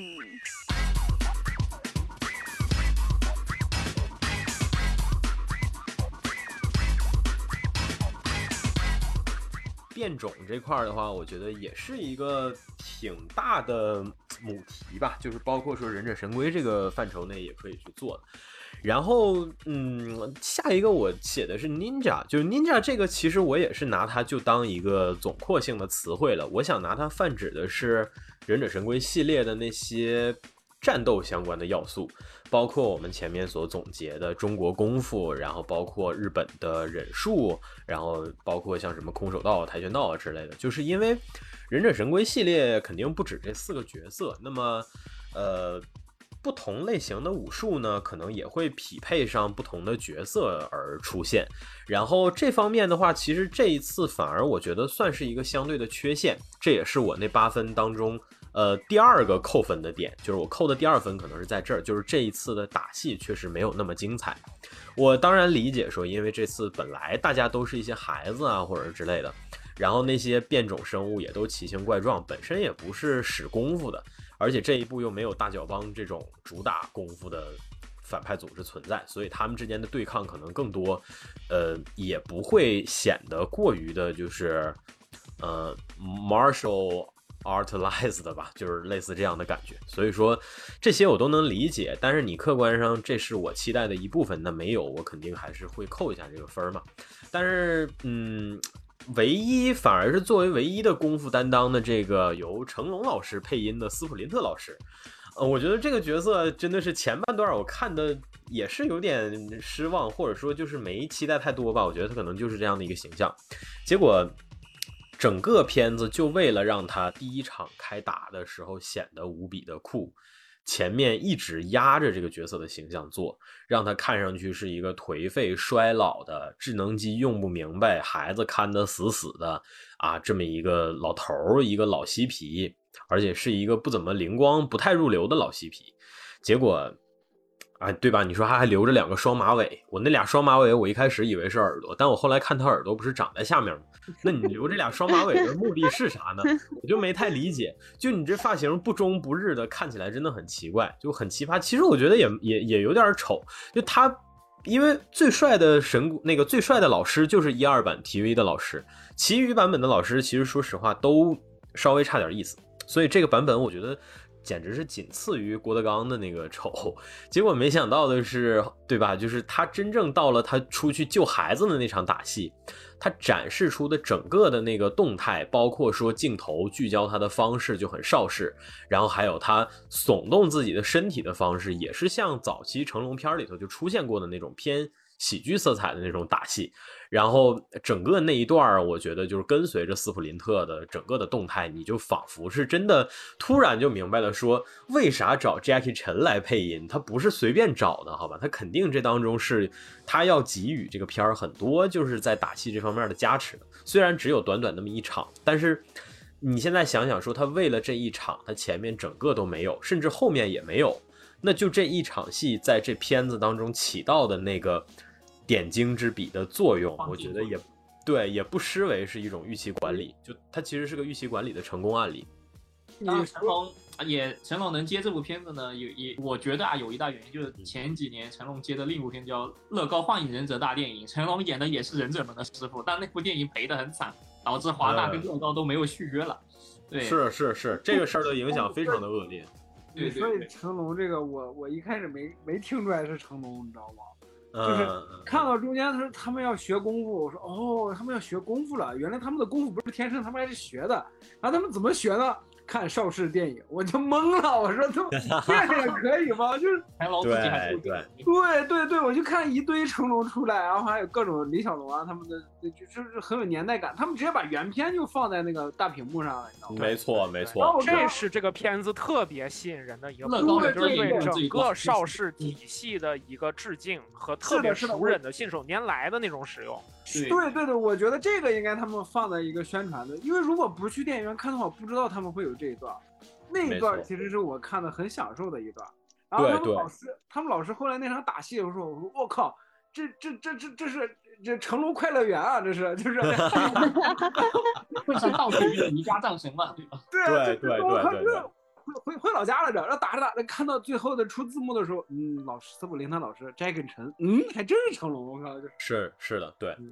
然后就是，其实我觉得可能也是因为他这几年的项目吧，说实话，好的项目不多，就包括他自己在内地做的这些项目，总体的评价上，可能大家甚至我觉得都稍微有点透支大家期待的感觉，反而是这次期待了，就是都不是透支了。对对，就是我觉得还有一个就是刚才你说你说你没听出来是 Jackie Chan，，我觉得这个反而其实说明他配的好。对对对，是是是，就是你的专注度是在他的戏，而没有在那个人。这个是你想你要一听就能听出来是 Jackie Chan，，那可能你注意力就不在那个戏上。对，那这次把这个老爹的形象演绎的很好。这个老爹的形象，我在看的过程中，其实我脑海里头想到了一个，是我们以前聊《瞬息全宇宙》的时候，就是我们在讲那些看起来保守，然后。呃，刻板，然后自我困境都特别鲜明的那些亚裔的大家长的形象，但他们是在美国那种高度开放的环境里头，在寻找自己生存的方式，或者说在维稳自己已经成型的那种生活状态。这些人身上呈现出的特质，毫无疑问的，我觉得在这次斯普林特老师身上体现的都很充分，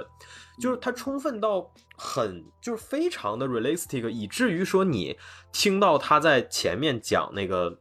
自己第一次没差点没保护好那个孩子的时候，然后特别沮丧之类的。我那段我的情绪真的都跟着荡下来了。结果他转头开始说：“为了能找到更好保护你们的办法，我开开始寻找什么终极忍术秘诀。”就是 那个话突然突然出来的时候，我就突然就是 what 就就就会有那种感觉。对，就是以为秘诀是什么呢？拿出一本什么武功武功秘籍啥的，结果。看电影了，对，就是哎，他这个其实也是好玩的地方，就是说忍者神龟的这套设定，如果你真的说，我们就把自己带入到那种最无聊的、最不能接受新鲜事物的人身上，他就是会挑这些刺儿。他说：“你怎么你一个耗子，你就会看书了，你就学这些东西啥的？”但是就是他他他在告诉你这个学忍术这一段之后。他又紧接着插我们刚才说的那个邵氏的那些真实的画面什么的，就他这就是叫做打破你预期，叫做不停的往你的体验里头一节一节的灌那个新鲜的要素，然后最终形成的那个观感就能够平衡掉你前面搁那儿琢磨这些事儿合理性的那个部分。你看到那些东西，你自然的反应就会心一笑嘛。然后如果你看过一点物料，你可能就会想到，哦，这片成龙配的音。你的注意力就分散了，就不在前面纠结那些地方。所以说，我觉得就是这次的这个很多的部分吧，就是它插进来的这些嗯要素啊之类的，你都能感受得到。说这一次的电影导演不仅仅是拿着设定在做功课，他同时肯定是把这个观众历来的这些观影体验，包括观众舒适的节奏，他其实都摸得非常的透彻，所以才能做出这样很神奇的观感。而且这个片子它国内宣传它的宣发费有限，所以就干脆直接用老少皆宜铺天盖地这样子。对对对对对，是的，是的。所以说这种这几个字比较简单，对吧？大家都能接受就行。我觉得他们都没没有必要花钱找营销，他们自己公司的人就写了。这 什么玩意儿？这这哎呀！而且，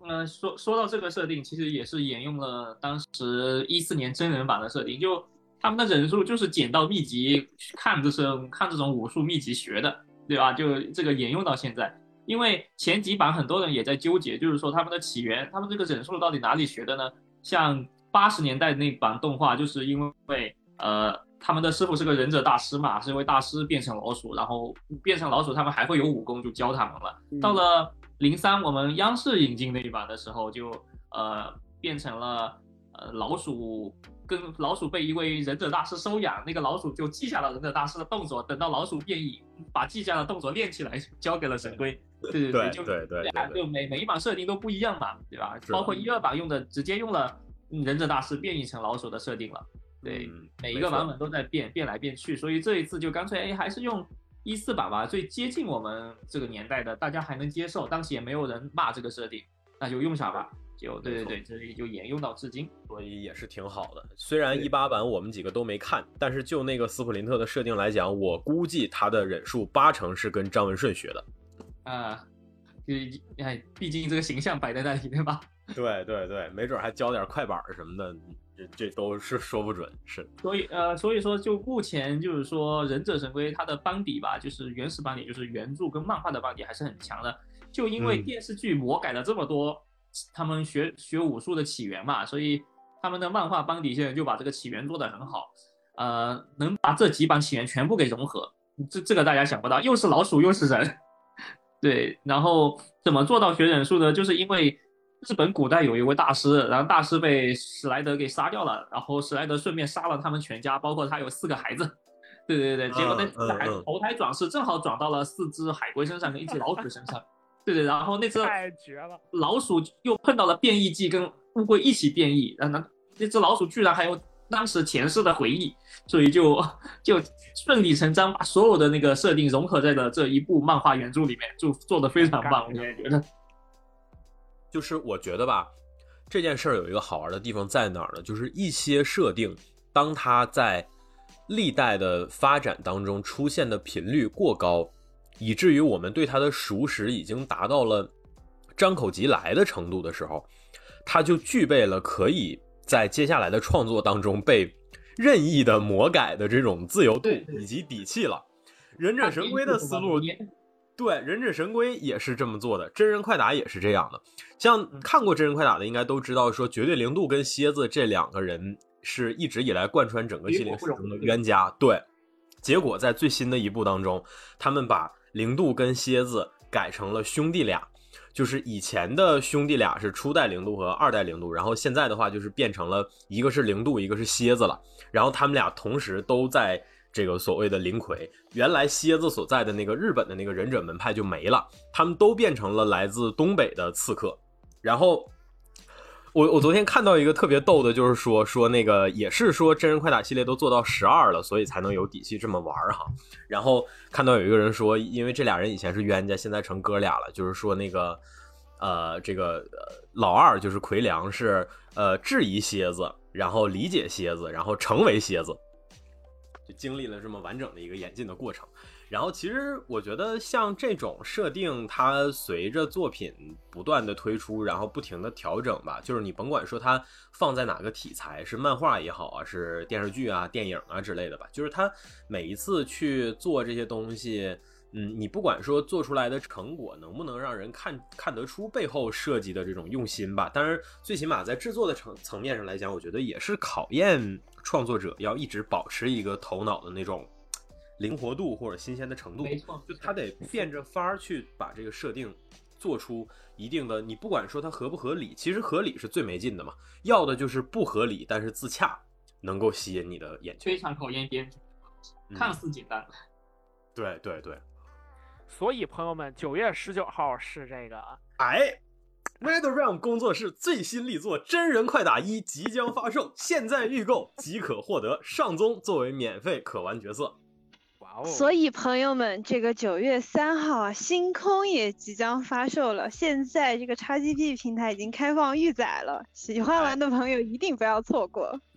估计九阳以为我们。九阳以为我们真的拿了那个 I I G N 的那个赞助。那么朋友们，我能不能在这两个游戏发售之前找到工作呢？大家拭目以待。操你妈！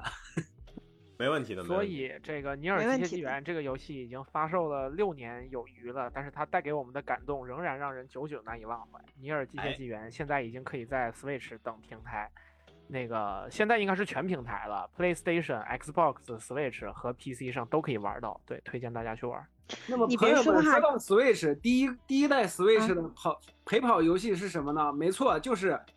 切尔西，不是不是切尔西的传说啊，就是对，没错，嗯。你别说《尼尔：机械纪元》，我自己虽然没有就是全部通关，可是因为我的安利已经有朋友打完全结局了。好，你是自己没有完成，然后跟我这开始当中介了，是吧？是的，没错。这个这个就叫做这个就叫做玩游戏守魂定律，就是如果你你没有玩，会有人替你游玩就玩完的。对，鉴定为纯真产业。你还玩完？也行吧。行吧，那我们说回来的话呢，就是除了我们前面说的这几个以标题展开比较突出的特质，还有一个不得不提的就是有关神龟的酷，对吧？我相信酷是很多粉丝，我觉得大概百分之八九十的粉丝去看《忍者神龟》的时候，嗯，本能在寻求的东西吧。呃，这个也跟我们前面其实提到的很多呃因素都有关，比如说它实际上融合了来自不同国家和地区的多元的文化要素，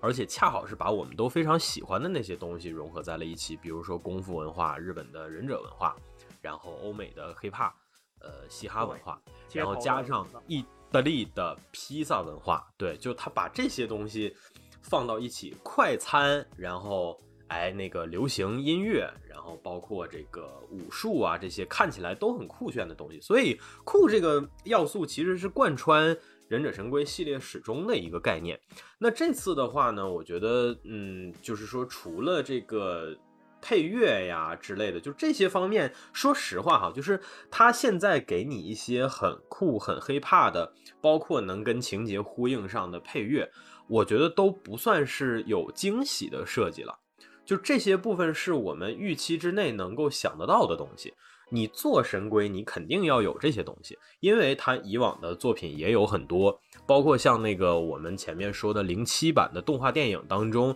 实际上在配乐这一块就已经很到位了。嗯，你说它这个当中有这个所谓的 funky 音乐，然后也有那个说唱，然后包括像那个。汤姆·琼斯唱的那个版本的那个《Blackberry》，就是这种，呃，虽然它应该算是 Soul 或者 R&B 的范畴吧，但是它实际上是很提振的这种快歌。就是这些音乐，实际上在《忍者神龟》的系列当中都能得到非常好的应用。反而让我觉得比较有意思的是，对于这些角色的个性上的刻画。呃，这次虽然我们说登场的角色众多吧，但是其实可能大家最关心的还是说这几个主要的角色。一般来讲就是四只龟，还有这个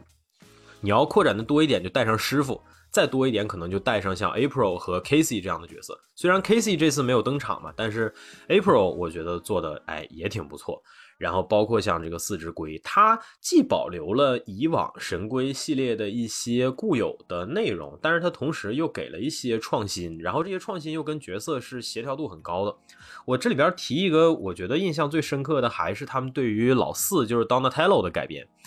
呃，实际上这四个龟的论资排辈的话，在每一个系列的作品当中也不是完全统一的。你像这个呃零三版的话，我记得好像就是按照达芬奇，然后拉斐尔，然后米开朗基罗，还有 Donatello，他好像是按这个顺序排的。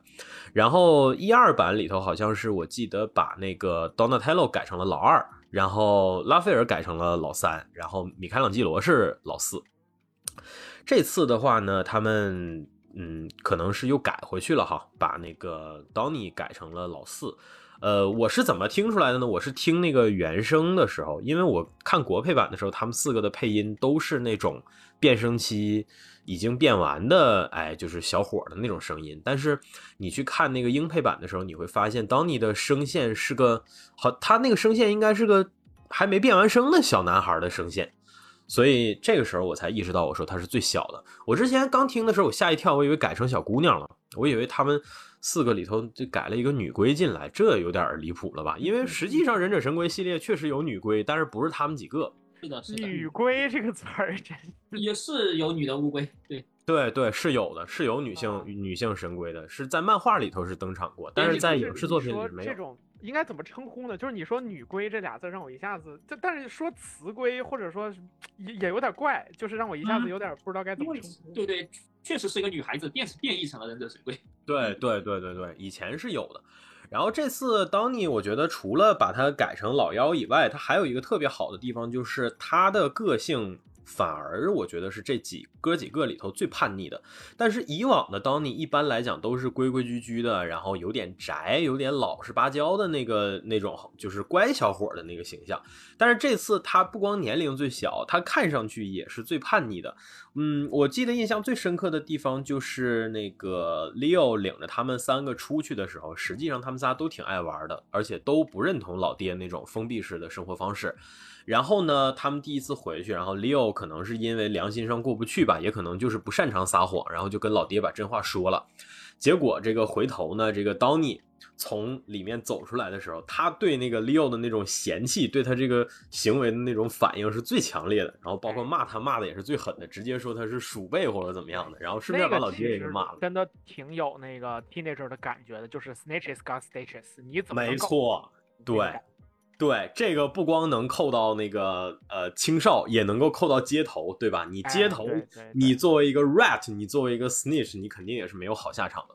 所以说，就是嗯，我觉得对 Donny 的这种小改编还挺有意思的。但是其他几个角色的话，可能改编的幅度就没有那么大吧。像 Mikey 的话，我觉得他不像之前在一二版里面那么调皮捣蛋，那么古灵精怪了。呃，一二版的 Mikey 是团队里头最脱线的那一个，但是他的脱线呢，会往往成为全局失控的时候的一个关键的能够拯救大家的要素。绿灯侠里的盖加德纳最哎，没错，但关键时刻还是能救大家。是的，是的，是的，盖爷附体的那种感觉。然后这个。呃，这版本的 Mikey 的话，可能相对看起来更像个老好人一样的，包括那个拿西瓜，拿一个跟自己脑袋 差不多形状的西瓜，然后顶在脑袋上，就是当靶子啊之类的。你感觉他就是变成了那个容易吃瘪，然后好像是吐团队当中那个直人，就是被吐槽的那个，对，就是负责吐槽的那个感觉。然后。拉斐尔和那个 Leo，我觉得反而跟以往的版本的差异不算太大吧。拉斐尔的话有改动，但是不多，还是毕竟两个是现最最明显的领头人物，对吧？是的，是的，是的，而且是红蓝 CP 的担当，对吧？拉斐尔就我觉得最突出的就是他跟那个。一四一六版一样，就还是那个平时怒气冲冲的，然后表现出的都是戾气和愤怒。但是真正到了紧要关头，尤其生死关头的时候，他对，而且他是团队里那个会把自己的心里话倾泻而出，然后当着大家的面就完全不要脸的那么一个状态。就是这个事儿，我觉得在这次又他们又做了一次。我记得上一次好像是在那个一六版电影里头吧，他们四个被克朗捆在那个。呃，某个地方还是被 Shredder 捆起来的时候，他就这样说了一次。他说什么？就是我啊，我平时跟你们那个处决横丧的，怎么怎么样的，但是实际上啊，我到死我都只是想跟你们那个好好的生活在一起，我爱你们又怎么怎么样的。然后这次其实也玩了一下这个，对吧？就我觉得他。做那个呃拉斐尔跟 Leo 的话，这俩角色你无论如何，他们俩之间的关系你肯定是分不开的。我们说 CP 啊那些什么的有玩笑的性质，但是实际上他们俩的成长是绑在一块儿的嘛。就是实际上 Leo 毫无疑问是团队当中成长最快的。就比如说这次故事当中，Leo 是唯一一个会考虑其他人感受，会在意其他人。想法的这么个人，我印象特别细腻的一个点，我觉得这个点有可能苗晨当时看的时候也能 get 到哈，就是他们几个潜入学校，然后路过 April 的衣柜的时候，上面写着那个 Puke Girl，就是人家为了磕碜他，在他衣柜上拿马克笔写的那个东西。然后当时呢，一开始 Leo 没有意识到说这就是 April 的柜，然后他拿这个东西开了个玩笑。结果他突然发现事之后呢，他的表情就是你看，你其实细看那一段的时候，你看后面他们四个的表情，Leo 的表情一下就脸就掉下来了。他那个时候心里的感受就特别的，一个是惭愧，然后再一个是他就开，他一定其实就是在想说，这个我这个眼前我很有好感的这个姑娘，然后她之前遭遇了怎样的一些霸凌啊，或者说是一些之类的，对吧？就是他会去想这些事儿。然后与此同时，你看他的那三个弟弟呢，就又开始没心没肺的在那玩起来这个梗啊，或者是又在说什么之类的。但是后面全程其实 Leo 就一直把这个事儿就放在心里了。我觉得这个其实是能看得出来说，Leo 肯定是他们当中成长最快的，也是。基本上算是各个版本当中吧，多绝大多数的版本当中都是那个直接担当大任的。你包括像那个我们说之前零七版动画当中，其实也是这个轨迹嘛，就是叫做团队的老大 Leo 成长的最快，走的最远。然后拉斐尔呢，其实一直在怀揣着愤怒追赶他的脚步。其实拉斐尔跟他之间的那种关系是带着很强的那种，你说是呃英雄相惜，或者说是竞争式的这样的关系吧。但是他其实心里清楚的是他的优势和劣势，然后他的劣势肯定是就是说，就是拉斐尔的缺陷还是比较多嘛，所以他其实是追不上里奥的。但是他不会停。就这件事儿，其实也能我觉得对应上咱们前面说的那些很 teenage 啊，然后也很热血的这些部分，就是他通常来讲也不会死心。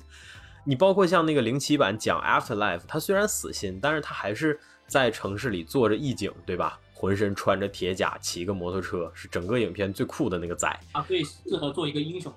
对对，就是他还是在用这样的方式，觉得说能去追着 Leo 的脚步，就尽管就是。目前像你刚刚说的拉斐尔吧，他的这个设定就是在原著里，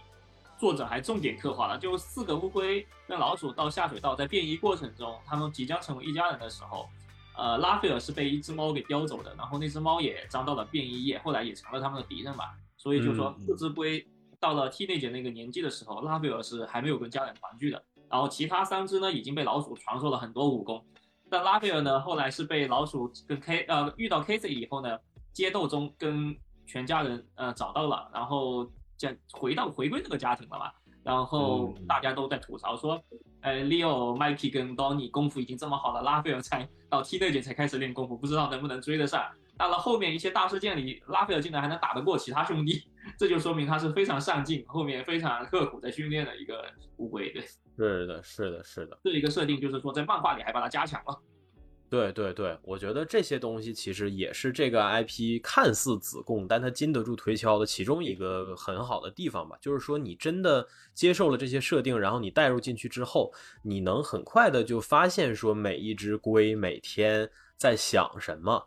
他们脑子在想什么，他们实际在做什么，这之间有什么关系，意味着他们想要去怎样。我觉得这些东西其实都是。嗯，都是很棒的点吧？我觉得其实就是你说这个 IP 看起来对吧？怎么看怎么就还是 teenager 那一套，但它是一个足够经得起推敲，然后扛得住打磨的这样的东西，这也是它足够酷，然后包括它生命力足够强的特点吧？别啥事儿都放到资本加持上，对吧？这 IP 本身哪儿好，咱也不能忽视嘛，对吧？没错。它能长寿也有它的道理。是的，是的。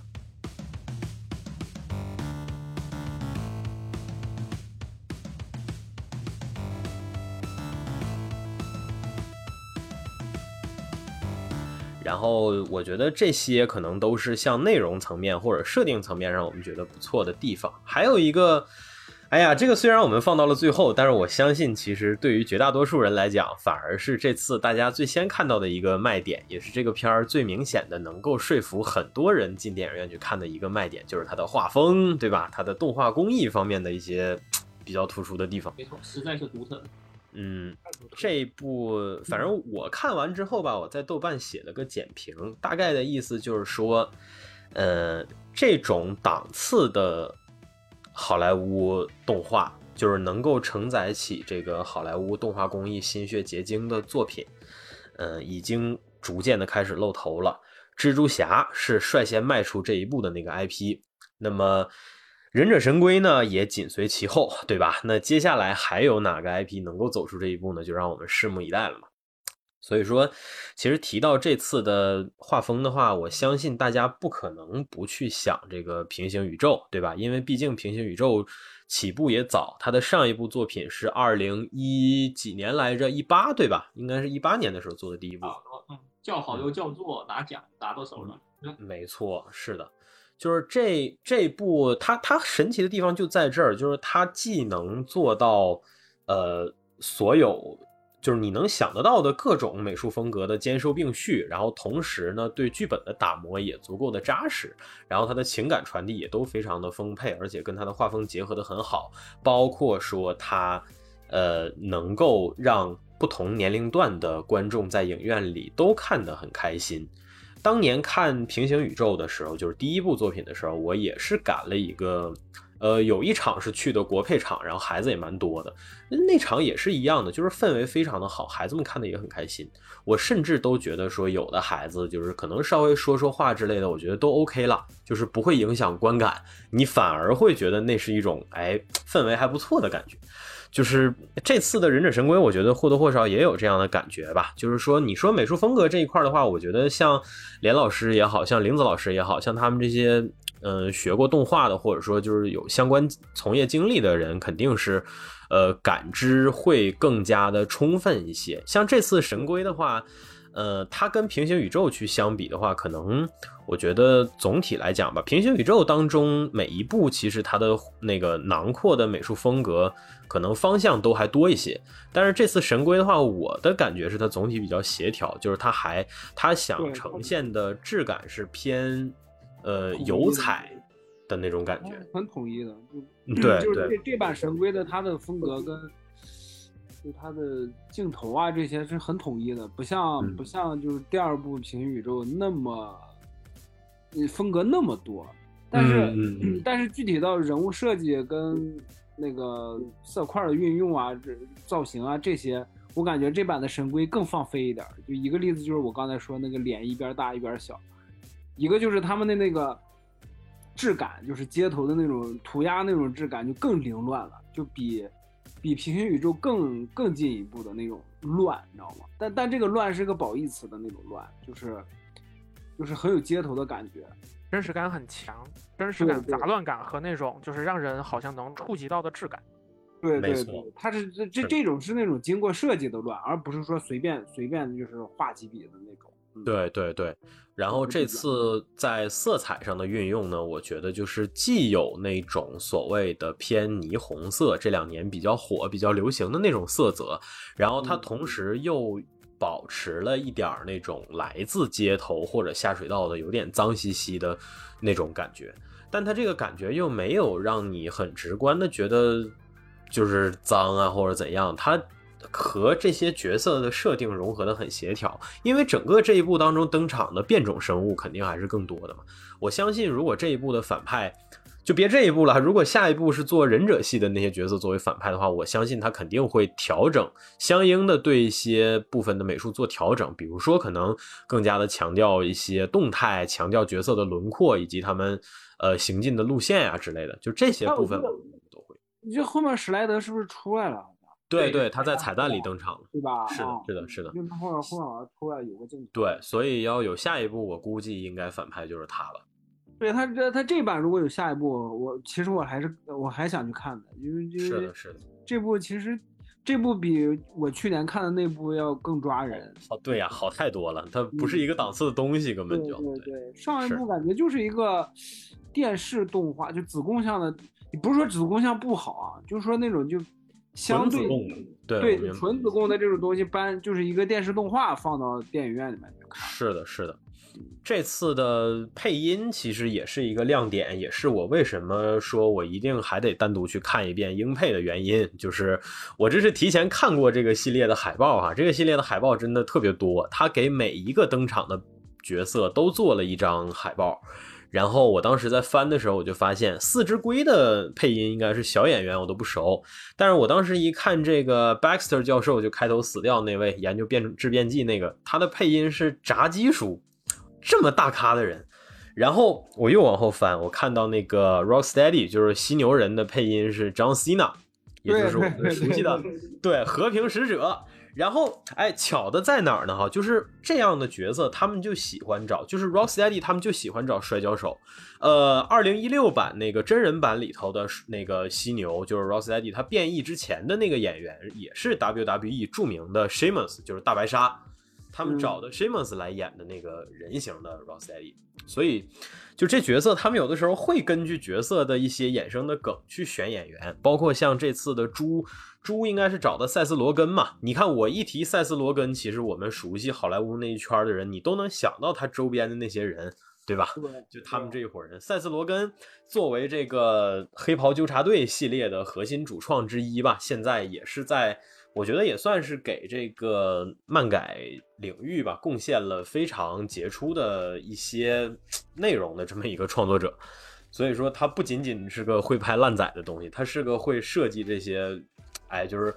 带反叛性质的流行文化要素的一些东西，就的这么一个制作人。还有那个苍蝇人的，应该应该说的是苍蝇人吧？对，Ice Cube。我以为我我我他一张口，我以为是那个谁，马德法克侠，结果不是。嗯，他是对，他是艾斯库伯老师啊，他既是说唱歌手，也是一位投资人，也是一个呃作家，然后同时他也是最近这些年活跃在好莱坞的这么一位唱而优则演的啊，这么一位一位一位一位艺人吧，算是。对，然后还有很多啦，你像那个鳄鱼？啊，对，保罗路德配的那个 Mondo Gecko 就那个壁虎啊，滑啊，滑板，对对对对，是是是是啊，对没听出来，对，嗯是的。然后那个呃激光，然后那个激光鱼，保罗路德是那个谁？关给听给听众解释一下，保罗路德是那个蚁人，应该是蚁人对对对对，是是蚁人，保罗路德就是现在 MCU 的蚁人啊，是的。然后那个激光鱼的配音是 Post Malone，是那个最近这十年八年之内吧，北美那个比较火的一位，他也不算说唱歌手，他是个他应该算是个 R&B 歌手。然后，但是他跟说唱歌手合作比较多吧，这哥们儿也挺有名的。他之前给蜘蛛侠的平行宇宙应该是唱过那个主题曲来着，我记得。嗯，然后的话，对，然后就是这些人，他们都有梗。你像这个激光鱼，他在片子里头就特别喜欢唱歌嘛，但他唱贼难听，是吧？就是 其实就是在对应嘛。然后像那个 Leatherhead，就是那个皮头鳄，他被改成了个女的嘛，他的配音是那个罗斯拜恩女士，就是我们看好莱坞电影看的多的，你们应该知道《S 战警：第一战》里头那个跟 S 教授来电的那个人类的特工啊，就是啊，对对对对，这个女演员我特别喜欢，就是她的五官特特别，就是长在对我的对对，她长得很很对我就特别喜欢她对我特别喜欢她的长相，对。对对对，当时我当时看《X 战》第一站的时候，就觉得哎太好看，哎我以为这女朋友还长长算了，这这个不重要啊。嗯对，哎你说到这块，我突然想起来一个点，就是他们这些反派，你看要毁灭世界什么，但是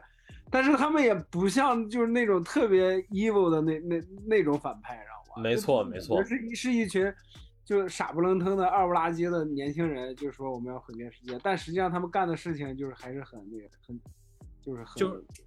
事实上，咱说实话，就是事实上这个片儿里头，你看到最后，你会发现没有一个人是真的想要毁灭世界。对对，就甚至我觉得啊，我觉得甚至那个就 Super Duper Fly，就是这个超级苍蝇同同志，我觉得他对这个毁灭世界这件事儿，实际上也没有那么直观的概念，他只是因为有着老爹这么一句话，然后他憋着这么一口气，他其实是想把这口气撒出去。对对对，实际上他们都不是那种坏的冒泡、坏的流脓流脓的那那那种坏人。没错，他们都不是刘能，对，就是所以说，实际上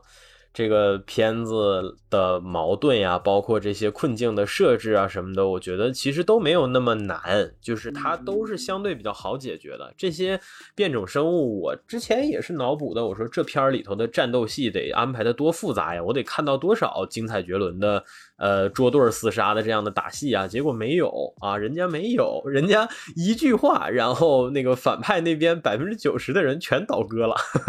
就是走了这样的一个路线真。的笑死了，我操！就是，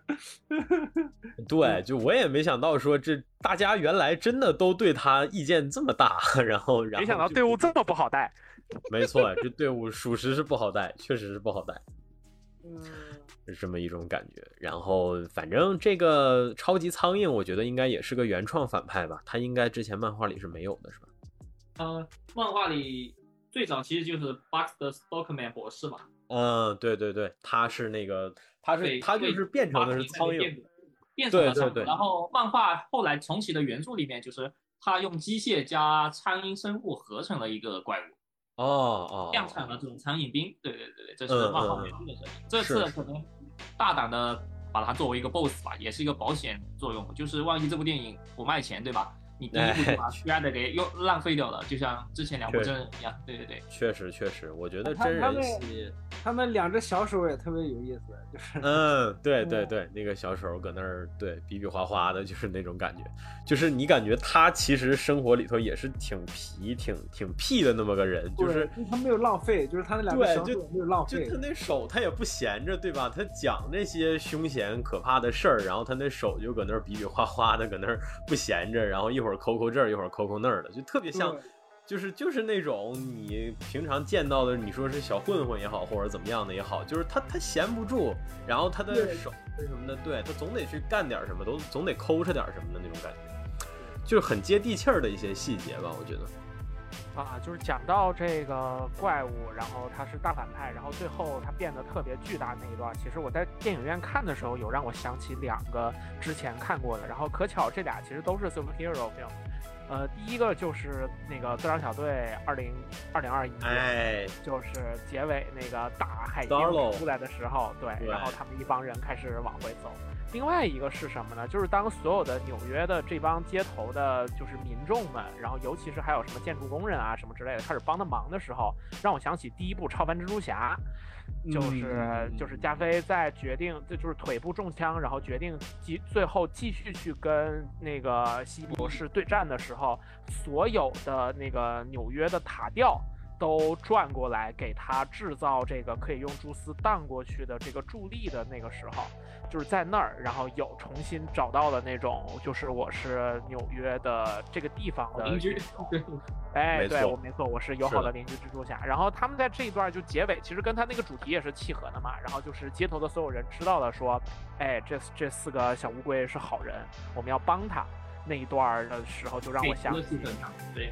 看到那个。超凡蜘蛛侠的作者也亲自配音了一个纽约民众的啊，这样，对，是的，是的，对。凯文伊斯特曼他在呃一六年那部真人电影里面演那个堂哥的一个朋友，给他送了份披萨。那对对对对对，作者作者，这就是作者健在的好处嘛，就是他可以一直客串自己的系列，并不算大是是的，是的，对对对。然后这个地方其实我真的是觉得，你说他。做一个这种就是叫做平凡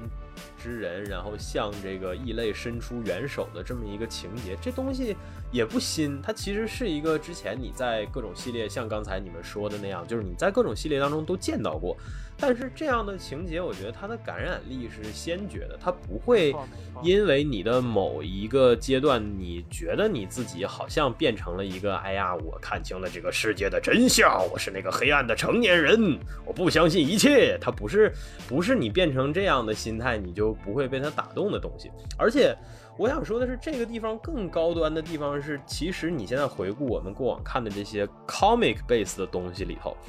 呃。玩这个玩的最早，而且玩的最有效的是历史上的 DC。我记得那是特别有名的一张封面，就是超人，呃，和那个整个城市当中所有的那些平凡的劳动者，像这个消防员，像这个呃警官，然后像那个工人之类的，对吧？就是这些人。那张那张封面应该是我记得是他们的背影，对吧？好像是超人在说说你们才是真正的英雄啊！对，没错。然后乐高你我的朋友，行吧？你说这句话吧，现在可能在互联网上更为人熟知的是超人的那个恶版的镜像形象，就是 Homelander。Homelander 即将在九月十九号登场的真人快打格斗包当中出现啊，作为一个可使用角色出现。现在预购即可获得上宗作为可玩角色。好，我们看看在录制结束之前，这这一番还会不会玩第三遍？那你我觉得这个东西本身对于我们这些就是其实就是宅男啦，呃，我觉得也是有一定的吸引力跟影响力。就是我们这些喜欢某个特定的亚文化的人，其实某种程度上，就是就是只要你特别喜欢这个东西，而且你的生活方式跟它相关，其实某种程度上在我们的环境当中都还挺异类的。然后那个，当你被打上这样标签的时候，其实好像一部分人就会先天的不去直接理解你，就好像我们的朋友想要约别人一块儿去看蜘蛛侠纵横宇宙，结果结果别人会第一反应是说啊，这动画片吗？我不看动画片，就是会有一些这样的刻板印象啊之类的会出现吧。就是对于完全不了解这个文化的人，其实客观来讲，就是不了解的，在社会当中还是大多数嘛。然后就是这种那个最近就你们刚刚说封神吧，我安利我朋友去看。但他们就觉得，哎，我应该看这种孤注一掷这种快餐片，不应该去看《封神》。我我就安利起来。对对对对对对，就是你能感觉到，就是明明本来你像《封神》这种东西，其实其实都已经不特别算亚文化的东西，可是那个圈层感就是那种就好像有个壁一样的那种，好像还是就破除不了。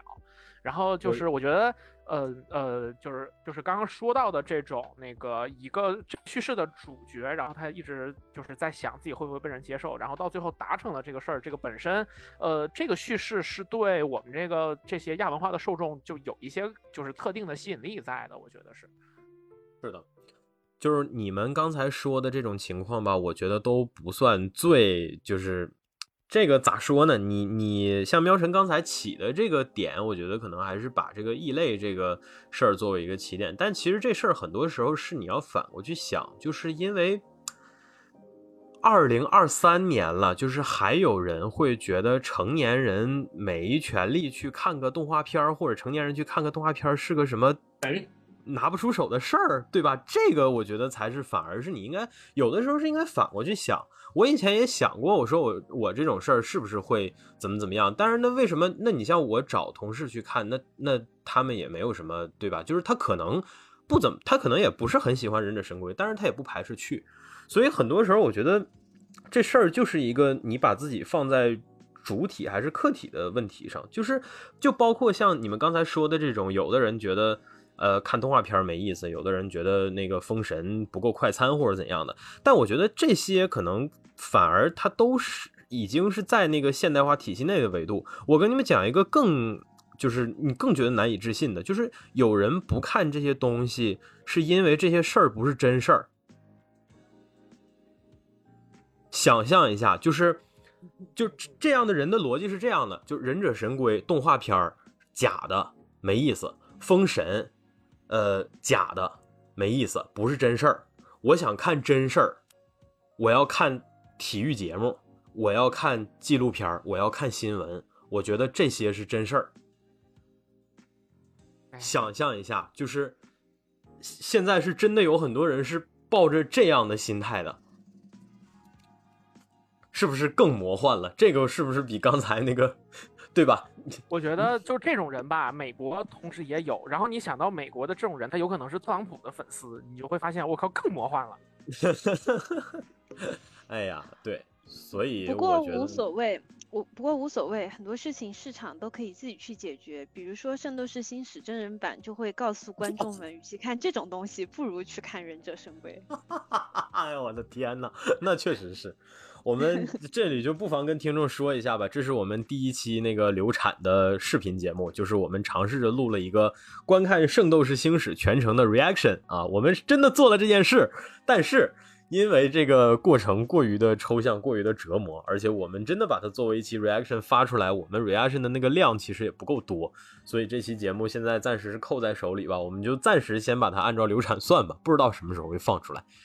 如果你们想看，那你们可以扣在我们这一期节目的评论区，我们可以视情况决定要不要把它放到 B 站啊。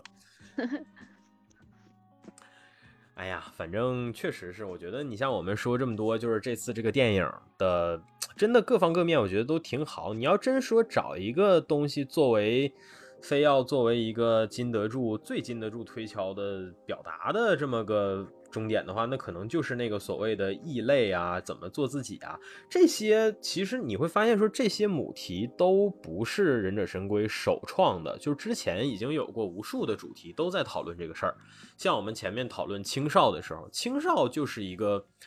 呃，有很天然的壁垒的这么一个一个团体，他们肯定是有自己的困境。然后你包括变种也是一样的，变种呢就是被当成先觉的被当成异类。S 战警也做过探讨，其他类型的东西也有过探讨。那你实际上看这次的电影当中也是一样嘛，就是这些这个片儿本质上讲的也是这个问题，就是说被视作异类的人要怎么样去生活。你像这四只龟，他们就是属于那种。还渴望着外面世界的这么一个状态，就是可能也确实是没受过太多的挫折，还保持着先觉的期待的那样的一个一个群体。然后像他们的父亲呢，就明显是已经在真实的世界里吃过亏，并且已经做好了打算，说接下来要以怎样的状态生活的那么个状态。然后你像这个艾斯库伯呢，就明显是比较极端的，就是我被操了，那么我要操世界这么一个态度。然后他的这些迷茫的小弟们呢，就是属于边走边看的状态，对吧？我们也没有想好该怎么生活。还有一个我觉得挺值得一提的，就是前面我说的，同样是改成黑妹，但是她为什么比一八 TV 改的更好的这个 April。April，说实话，这次选这个做女主也挺冒险的了吧？你说她其貌不扬的这么个样儿，对吧？然后改的也是，我觉得她的那个整个的就是 outfit 有点像是黑人版李千欢的感觉。哎，是是有那个感觉，小黄马甲，对吧？然后，嗯，弄一弄一头盔什么的，弄一帽子什么的，就确实是挺有那个那个感觉的。嗯，他就我觉得做的就很好啊，就是。一是他他，你看哈，他虽然看上去其貌不扬，但他所有的人设都符合他这其貌不扬的身份。就是他在记录那些访谈神龟的内容的时候，你就明显能看得出来，这版的 April 他城府是很深的。他前半段写那些问题、写那些答案的时候，你能明显看出他就是有备而来。但是他在短期之内能做好这么迅速的准备，那说明他的专业能力是足够过硬的。他有能力做好一个新闻记者。所以，就人物的特质，就一一个细节能出来两个人物的特质，这这很厉害了，对吧？我觉得这做人物的手法已经很厉害了。然后包括说他黑妹的设定，我们不是白白的做这么一个所谓的政治正确的形象，对吧？我给他与之相匹配的设定，他就是在这种叫做多族裔混住的，就是像 MCU 想做而没做明白的那个。皇后区的 Peter Parker 生活的那个学校，这个里面还没有几个同学呢，但是这个里面直接就给你扔了一个 Pure Girl 的这个设定在这儿，就让你知道说他在这环境里头在遭受着怎样的事儿。但是他个人的困境可能又没有跟这些所谓的我们说种族相关的事儿那么相关，对吧？他他遭遇的困境就是实打实的每一个。青少年在校园生活或者在自己的那种小事业、小发展里头可能会遇到的挫折，而且这个挫折也是贯穿片子始终的。其实他在登场的时候就已经处在这个挫折的阴影之下了。那大家其实都是带着这种所谓的阴影，或者是带着这种束缚在生活的状态。他用一个比较成年，不是他用一个比较青少化的色彩，然后。放了一堆都有着很强烈的原生困境的人在这儿，然后去告诉你说这一部电影当中他们摸索出了怎么样的生存之道，或者说怎样的新的生活方式。那我觉得其实这种层面的改编就要比那些把这些改动作为先决条件、作为前提条件的作品要高得多。所以说这次这个 April 的形象，我一开始看的时候，我也觉得我说这挺冒险的吧。结果后面我发现人家改的挺好的。对，以前相当于美女与野兽，April 是那个漂亮的女记者，然后对吧？然后对对对对对对。梅根福克斯演的就是这个。梅根福克斯演的对，就是这个角色，所以会找一个美女嘛，对吧？没错，以往都是美女嘛，这种事儿，呃，肯定会是槽点。你就像那个《真人快打一》里面，其实他也冒了一点险嘛，他把那个谭雅改成了黑黑人女性，而且是一个确实长得不怎么好看的黑人女性。谭雅在之前的系列当中，应该是波斯美女的那么个形象，就是皮肤偏褐色的那么个造型。哎，你你们你们现在说，既然说到这点，我我我我说点自己感觉，我感觉这这两年。就是政治正确这个风潮在好莱坞刮起来之后，我看再看到这样的女性形象，我我我反而觉得就是很就是我已经适应了这个这这一类的形象，就我觉得出现一个这样的形象，我觉得会很正常。我觉得这个，我觉得这个这个必须是，就是给这件事情，嗯，怎么说呢？就下一个好的好的判断吧。就是这这件事情挺好的，就是。就不不是说，哎呀，就不像不像以前，就是说，哎呀，怎么出来一个这么胖又胖又丑的人啊？怎么，哎，我不要看那个，完全不会这样了。就是已经，我觉得就已经，我就我自己来说，我觉得就这就已经已经是一件很正常的事情了。嗯嗯，我觉得还是因为就是就是我们说的那个嘛，就是素材可能就这些，但是你怎么做好，关键看个人。你像我们现在去想这种片，就是所谓政治正确形象的啊，我现在能想到的就是直观能想到的，还有一个是谁呢？是和平使者 Peacemaker 那电视剧里头那个阿德巴约。我觉得那个角色就是一个你光看剧照或者你怎么看你也不会想到他实际上是一个做的哎还真就挺好的那么个角色。是的，是的，是的，对。你们想的还是在往比较好的方向去举的例子啊，包括老连，其实持的完全是这个跟好莱坞精神上一致的进步主义的观点。就是你我我理解你这么做的呃出发点，我也觉得你的效果会是好的。呃，其实直接对比起这种就之前是大美女，然后现在变成这个角色的，其实有一个更直接能对标的例子，就是变形金刚。那那个就是超能勇士崛起最新这一部嘛，这这个我们甚至是在互联网上能更直接的看到有人在对比这个事儿的，呃，就是而且还有一个更巧的共同点，就是之前的美女都是梅根福克斯，对吧？就是就这个对标就很直接了。但是我觉得。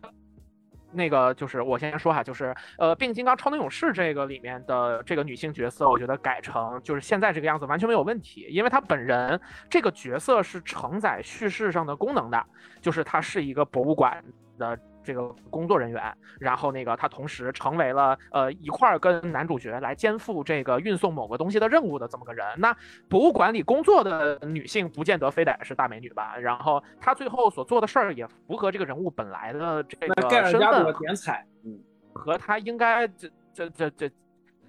是那那那不是少数人嘛？那那你要这么说，大英博物馆还有月光骑士呢，对吧？呃，就是那那都。呃，我我我说回来，我说我他妈说到哪儿了？就是我觉得整体来讲是符合这个要求，就是就是它是没什么问题的。呃，那你单纯的把一个美女角色改成一个在剧情发展当中承担更多功能的角色，那我觉得完全没有问题。但是板栗有没有呢？是有的。你既政治正确的这角色又没啥用，代表是什么呢？是电视剧《猎魔人》当中的夫林吉拉威哥。在游戏当中，她的形象是一个紫色短发的美女。在小说当中，她跟杰洛特的关系也很接近。在电视剧当中，我就不说那演员长得多磕碜了，就是在电视剧当中，弗林吉拉威哥这个角色被完全改成了乱七八糟的就这么一个人的状态。你基本上想不太明白为什么电视剧要把弗林吉拉威哥改成一个黑人来演，同时把整个女术士集会所的剧情几乎完全的颠倒一遍。你从这个角度上来讲，结合这个剧组所有的那个出来的新闻，你就会发现，这只是一个这帮人在抱团儿，在利用好莱坞的整个政治正确、整个的进步主义思潮来搞人力资源，就好像印度人占领整个那个互联网公司一样的道理。然后他们盘下的这个项目，像这种，我觉得就是让我完全没有任何好感可言。我觉得这种情况。我觉得这种情况就把它当成一个，他就是一个坏角色来看。我觉得可以刨除，我觉得可以刨出政治正确这部分。其实是这样，原作就基础啊。其其实是这样，就我觉得这个跟我们说的那个，其实我们说的是一回事儿，就是叫做说你这东西好不好，还是得看你做成什么样。对啊。呃，我我也想到一个，我也想到一个例子是啥呢？就是这个可能不是影视方面的了，是那个呃说唱这一块的，就是。呃，今年的那个，去年的北美的那个 Double XL 新人，就是每年选出那么十来个，就是呃比较厉害的说唱的新人里头，有一位叫 Chica，她是一个，她不仅是个胖妹黑妹，她还是个变性人。她当时选出来的时候。尽管我们说黑怕音乐里头你出来一个黑，就是人家本来就是黑人的玩意儿，但当时他这个人出来的时候，我们都不看好，我们都觉得说他 buff 叠太多了，而且你当时看到的有关的新闻也基本上没太有讲他作品咋样的，基本上说的都是他的这些所谓的就是外界的这些因素。我当时也是一样的看法，我也觉得说就是北美黑怕怎么现在也开始扯这些东西乱七八糟之类的，结果。我想说的就是最近最近最近的时候，Chica 发了他的应该算是首张个人专辑吧。这个专辑无比的优秀，就是我在听这个专辑的时候，可以毫不夸张的说，我在听的过程中，我确实是完全忘记了他之前所有的这一切的一切。就是你不告诉我的情况下，我甚至不会关心他到底是男是女。我觉得他。所谓的这些，就是他能够把自己的所谓的擅长的那个用歌词进行 storytelling 的部分，然后包括说他，呃，和这个优秀的编曲啊制作之间这种协调性，通过他嗓音独特的优势，我觉得他把自己的优势利用的非常的好，然后他做出来的作品也是很优秀的内容呈现。那在这样的情况下，我觉得你就算 buff 叠的再满，但你东西是好的，那我就认你。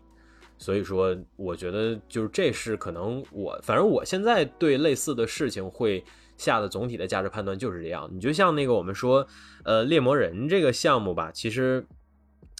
所谓就是没摊上好的项目组，对吧？他跟演员可能关系不大，跟这个剧本关系大，跟这些编剧导演关系大，跟这些人怎么做这这个这个内容关系大，嗯。就我觉得咱们三个人说的是三件事情，然后我就是再顺着我刚才说那个，我想起一件事儿，就是，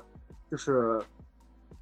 就政治正确这个概念刚进入到我的视野的时候是什么时候呢？就是《梅林传奇》，我不知道你们知不知道那个，你知不知道那个电视剧？我知道，鬼娘嘛，鬼娘，最早的那个大家吐槽下。对对，那个最早是进入我视野的政治正确这个词儿，就是说他把那个嗯。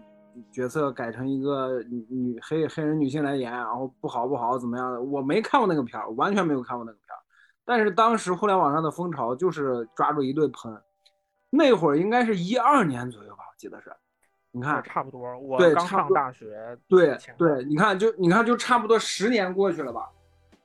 这么十年过去了，我看这部《忍者神龟》的时候，这个女 April 这个女性角色刚一出来的时候，我还不知道她。在这部剧作里面有什么作用？他的人物写的好不好？他的就是他的剧剧情出不出彩？我还不知道这件事情的时候，但是他这个人物刚一出来，我就觉得，啊，我会我会下意识的会觉得这是一件很正常的事情，就有这样一个角色是没有，就是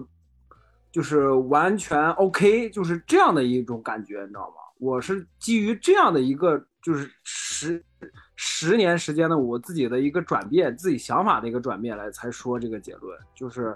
就是他们做的这件事情是非常非常好的，就是，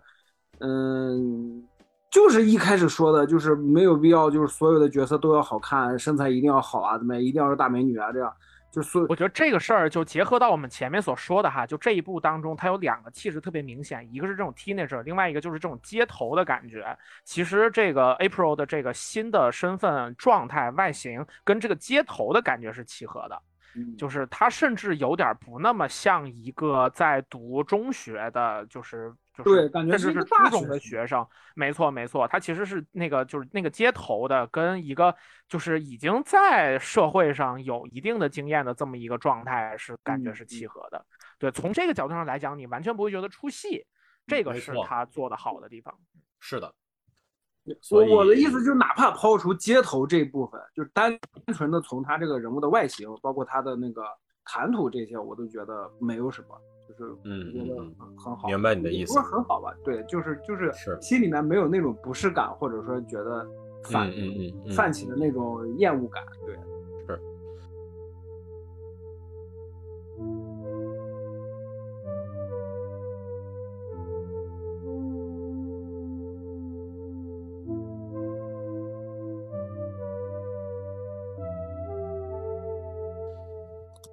行吧，我们基本上我觉得把这个片儿聊的还是蛮透的哈。我们给的分儿呢也都不低，然后现在来看，我觉得它票房成绩至少不会差。呃，因为它前期口碑什么的都很高嘛。那你在国内上映，反正上映到现在还是能找到排片，我觉得至少说明它。呃，不是那么不景气的一个状态，所以说我们也自然而然的期待吧。我希望它续集能够上的快一点。对，但是这种对吧？但是这种动画，说实话，就是一个慢工出巧活的过程。你看平行宇宙的下一步等了多久？这个片儿我估计也不会比它少太多。尤其是最近好莱坞那边编剧啊、幕后啊、台前幕后都在闹罢工，对吧？就是可能我们也得。也得耐心一点的去等吧，就好作品的话，还是好饭不怕晚的这么一个状态，所以说我们还是要多等一等。下一步的，对啊，就这个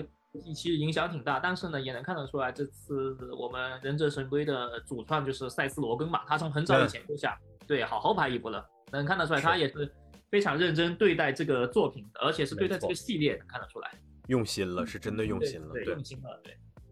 我我说实话哈，就是这事儿可能是我个人的癖好，我特别喜欢看这种就是，呃，既定印象里头的那种大烂人，然后尤其是那种就是大烂男孩的那样的人，然后突然开始认真做事儿，而且做做出很多好东西的那么个。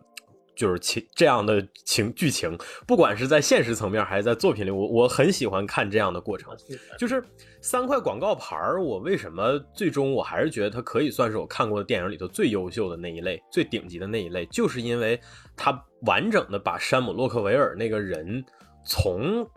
演变之前到最终呈现那个状态展示出来，我特别喜欢这种情节。这不就浪浪子回头金不换吗？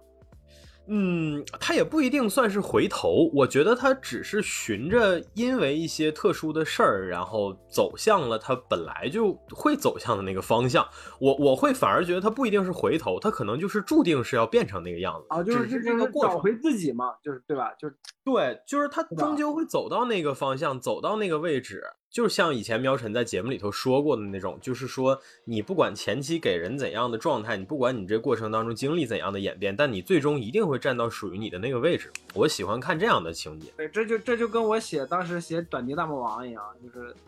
短短笛大魔王跟他爸不一样，就是他嘴上 嘴再臭，他再干什么说什么要毁灭世界，但实际上他跟孙悟空是一类人。嗯嗯，就像这个。对吧？就像你看这个雷电跟刘康，对吧？就是之间有质疑啊，有怎么怎么样啊，反对啊，甚至冲突厮杀。过了这么多部，你就隐隐约约觉得说雷电终究有一日会让刘康继承他的衣钵。结果果不其然，在十一代最后把这个神权让给了刘康，对吧？然后由他缔造了全新的宇宙。想知道这个宇宙是什么样吗？真人快打一即将于九月十九号，今年下半年啊。没错，中美合作。九月三号，星空啊，抓紧时间啊，家人们，马上就发售了。是的，那么我们仰望星空，展展望一下《忍者神龟》这个 IP 未来的一些一些动作吧。现在我们所知道的，应该就是有一款 PS 五的游戏叫《最后的浪人》，它是应该是改编自那个同名漫画，对吧？没错，没错，黑暗向的一个故事。是的，是的，是的。它大概讲述的应该就是这个呃，米开朗基罗成为了四兄弟中最后的一个幸存者，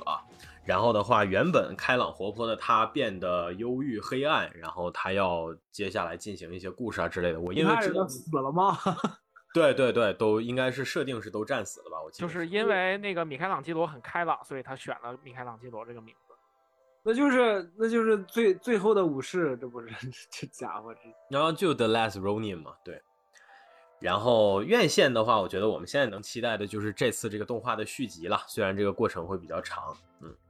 然后嗯，还有就是像我们前面其实总结那些影视化的作品啊，就是神龟的 TV 动画是永远不可或缺的东西，因为你虽然能上院线。但是你要是想要长期的拴住你的固定的受众群，那么你肯定 TV 动画是你拴住这些孩子的基本盘。那他这次现在这个一八的 TV 动画，我不去，我们还是没有确定他到底是做完了没有，好像是做完了，是吧？就忍者神龟头领战士，头领战士可还行，龟头战士，操，就是。那个那个对，然后反正也看尼克未来会不会有什么新的 TV 动画的规划吧。我觉得一八年总体来讲也不算是一个口碑特别好的试水。那你接下来，尼克这几年怎么动作突然这么多？你降世神通也要拍电影，然后是的，是的。他们我但但我感觉我从一四年到现在到这几这两年中中间，尼克感觉就啥也没干，怎么这两年突然就？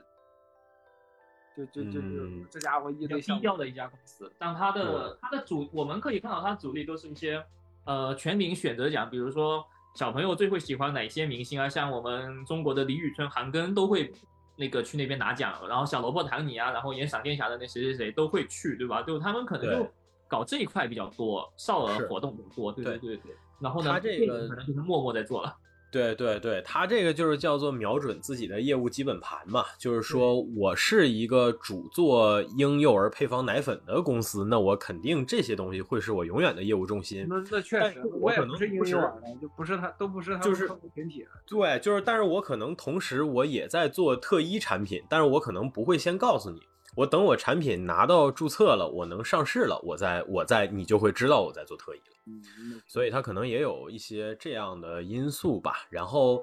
反正尼克，我现在总体昨天跟九阳聊，我们也说，我们说觉得尼克是一个还算珍惜自己旗下 IP 的公司。就他虽然肯定会走很多弯路，也会做不好东西，但是你像降世神通，咱说实话，从这个最后的七宗开始到现在，这一晃都，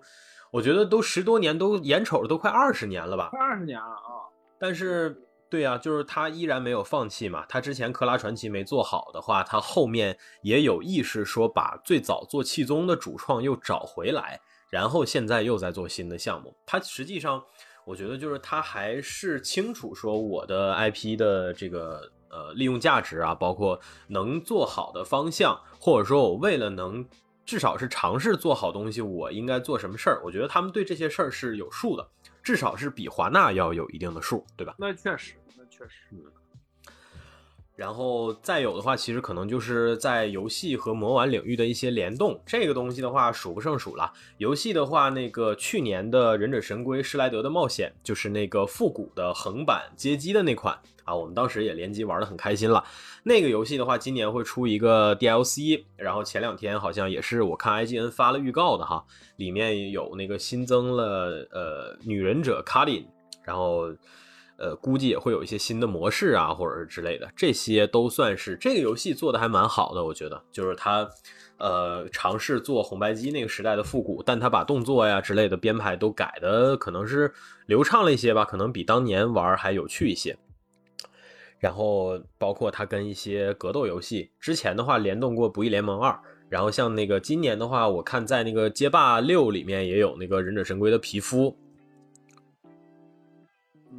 然后魔玩领域的话，它最近跟国内的很多潮牌潮玩都有联动，像那个响指动漫，好像是跟他们做了一个系列，是那种就是 MP 高达比例的机甲化的神龟，那个系列真的还蛮酷的。然后我看四只龟现在好像是已经有三只都出了成品图了，那接下来我看他们也瞄准了，对他们可能要做。可能要做老鼠跟那个呃艾普利尔了，就是艾普利尔，我看设定长得跟田多丽娜似的。你说的是那个？操，田多丽娜改型？你他妈说这个名字，年轻的人都不知道是啥。你你你说那个？你说这个是不是就是国内的那个？就是看上去就方块的那个忍者神龟？呃，不是，方块的是另一家，方块的是我接下来要说的，就是那个五二 Toys，五二 Toys 他们家出那个叫猛兽侠，对。那个系列他们是已经四款都出完了，是我去年在北京的时候还看到过实物，就是能把神变成的时候，我在成都的时候去玩 Toys 的那个店里面也看到了。啊，那你咋没帮我带回来呢？我也不知道你要，我以为你早都买了。那你咋不问我呢？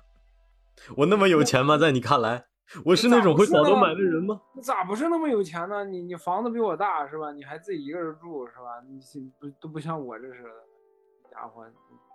这这这这这个月就马上就赤字爆炸了，跑题了哈。我们这个赤字爆炸这件事呢，尼克在历史上也发生过啊。忍者神龟毕竟是曾经有过比较呃冷寂的这么一段时期，但是总体来讲，我们看它在过去的这二十多年的时间里吧，我觉得也还算是比较稳定的产出了很多呃内容，嗯，不管是说影视化的呀，游戏化的呀。包括一些周边玩具啊，还有这些联动之类的。就总而言之，我觉得神龟吧，在跟它同量级或者说同流行度的 IP 当中，还算生命力很强、很旺盛的。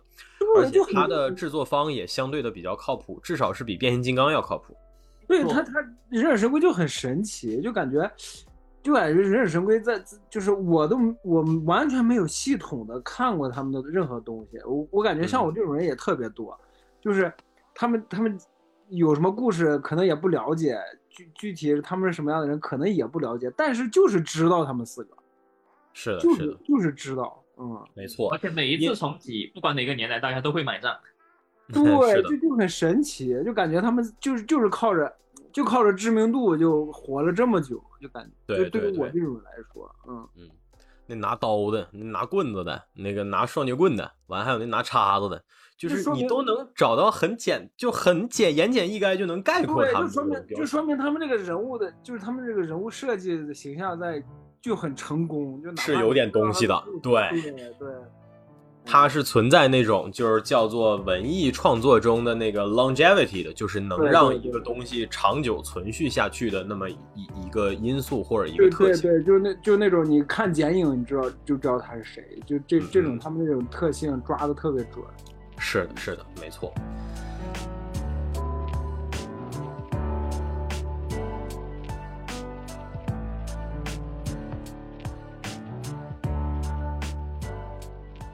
行，那我们这期的话就差不多到这儿为止吧。然后也那个感谢大家的收听。我们说是哎呀嗖嗖的录，但是其实我们这期也录了三个多小时哈。我们每一次做一个准备比较充分的节目的时候，可能就会出现这种情况，就是我们的内容最终会变得非常的饱满。然后呢，也感谢大家的支持。现在的话，《忍者神龟》不出意外，应该还在国内各大院线是可以看的。我们也会尽快的把这期剪出来。希望我们剪出来的时候啊，神龟那个还有排片，大家都可以去看一看。老少咸宜嘛，对吧？那么我们这期节目的话呢，也到这儿了。然后感谢我的好朋友囧阳来参加我们的录制。感谢，是的，是的，谢谢大家，是的，哎，也恭喜我们达成第一次顺利的合作哈。然后今后的话，我们如果有什么，比如说动作片相关的，然后美漫相关的啊，这些节目，包括像我们刚才乐高玩具相关的，以及对乐高，还有封神，对我们这些领域都可以找囧阳。行，那我们那个这期的话呢，就到这儿了。然后感谢大家的收听，我们下期再见，拜拜，拜拜，拜拜，拜拜。好的，本期节目就到这里，感谢大家收听。喜欢的朋友不要忘记点赞、收藏、关注“维喵平话电台”，荔枝、网易云、喜马拉雅以及 Podcast 和 Castbox 同步更新。微博、B 站搜索关注“维喵平话”即可收看精彩幕后花絮及主播日常，也可以进入爱发电网站搜索并助力“维喵平话”。我们感谢每一位粉丝的支持与期待。维喵平话说点有意思的事儿，我们下期再见，See you。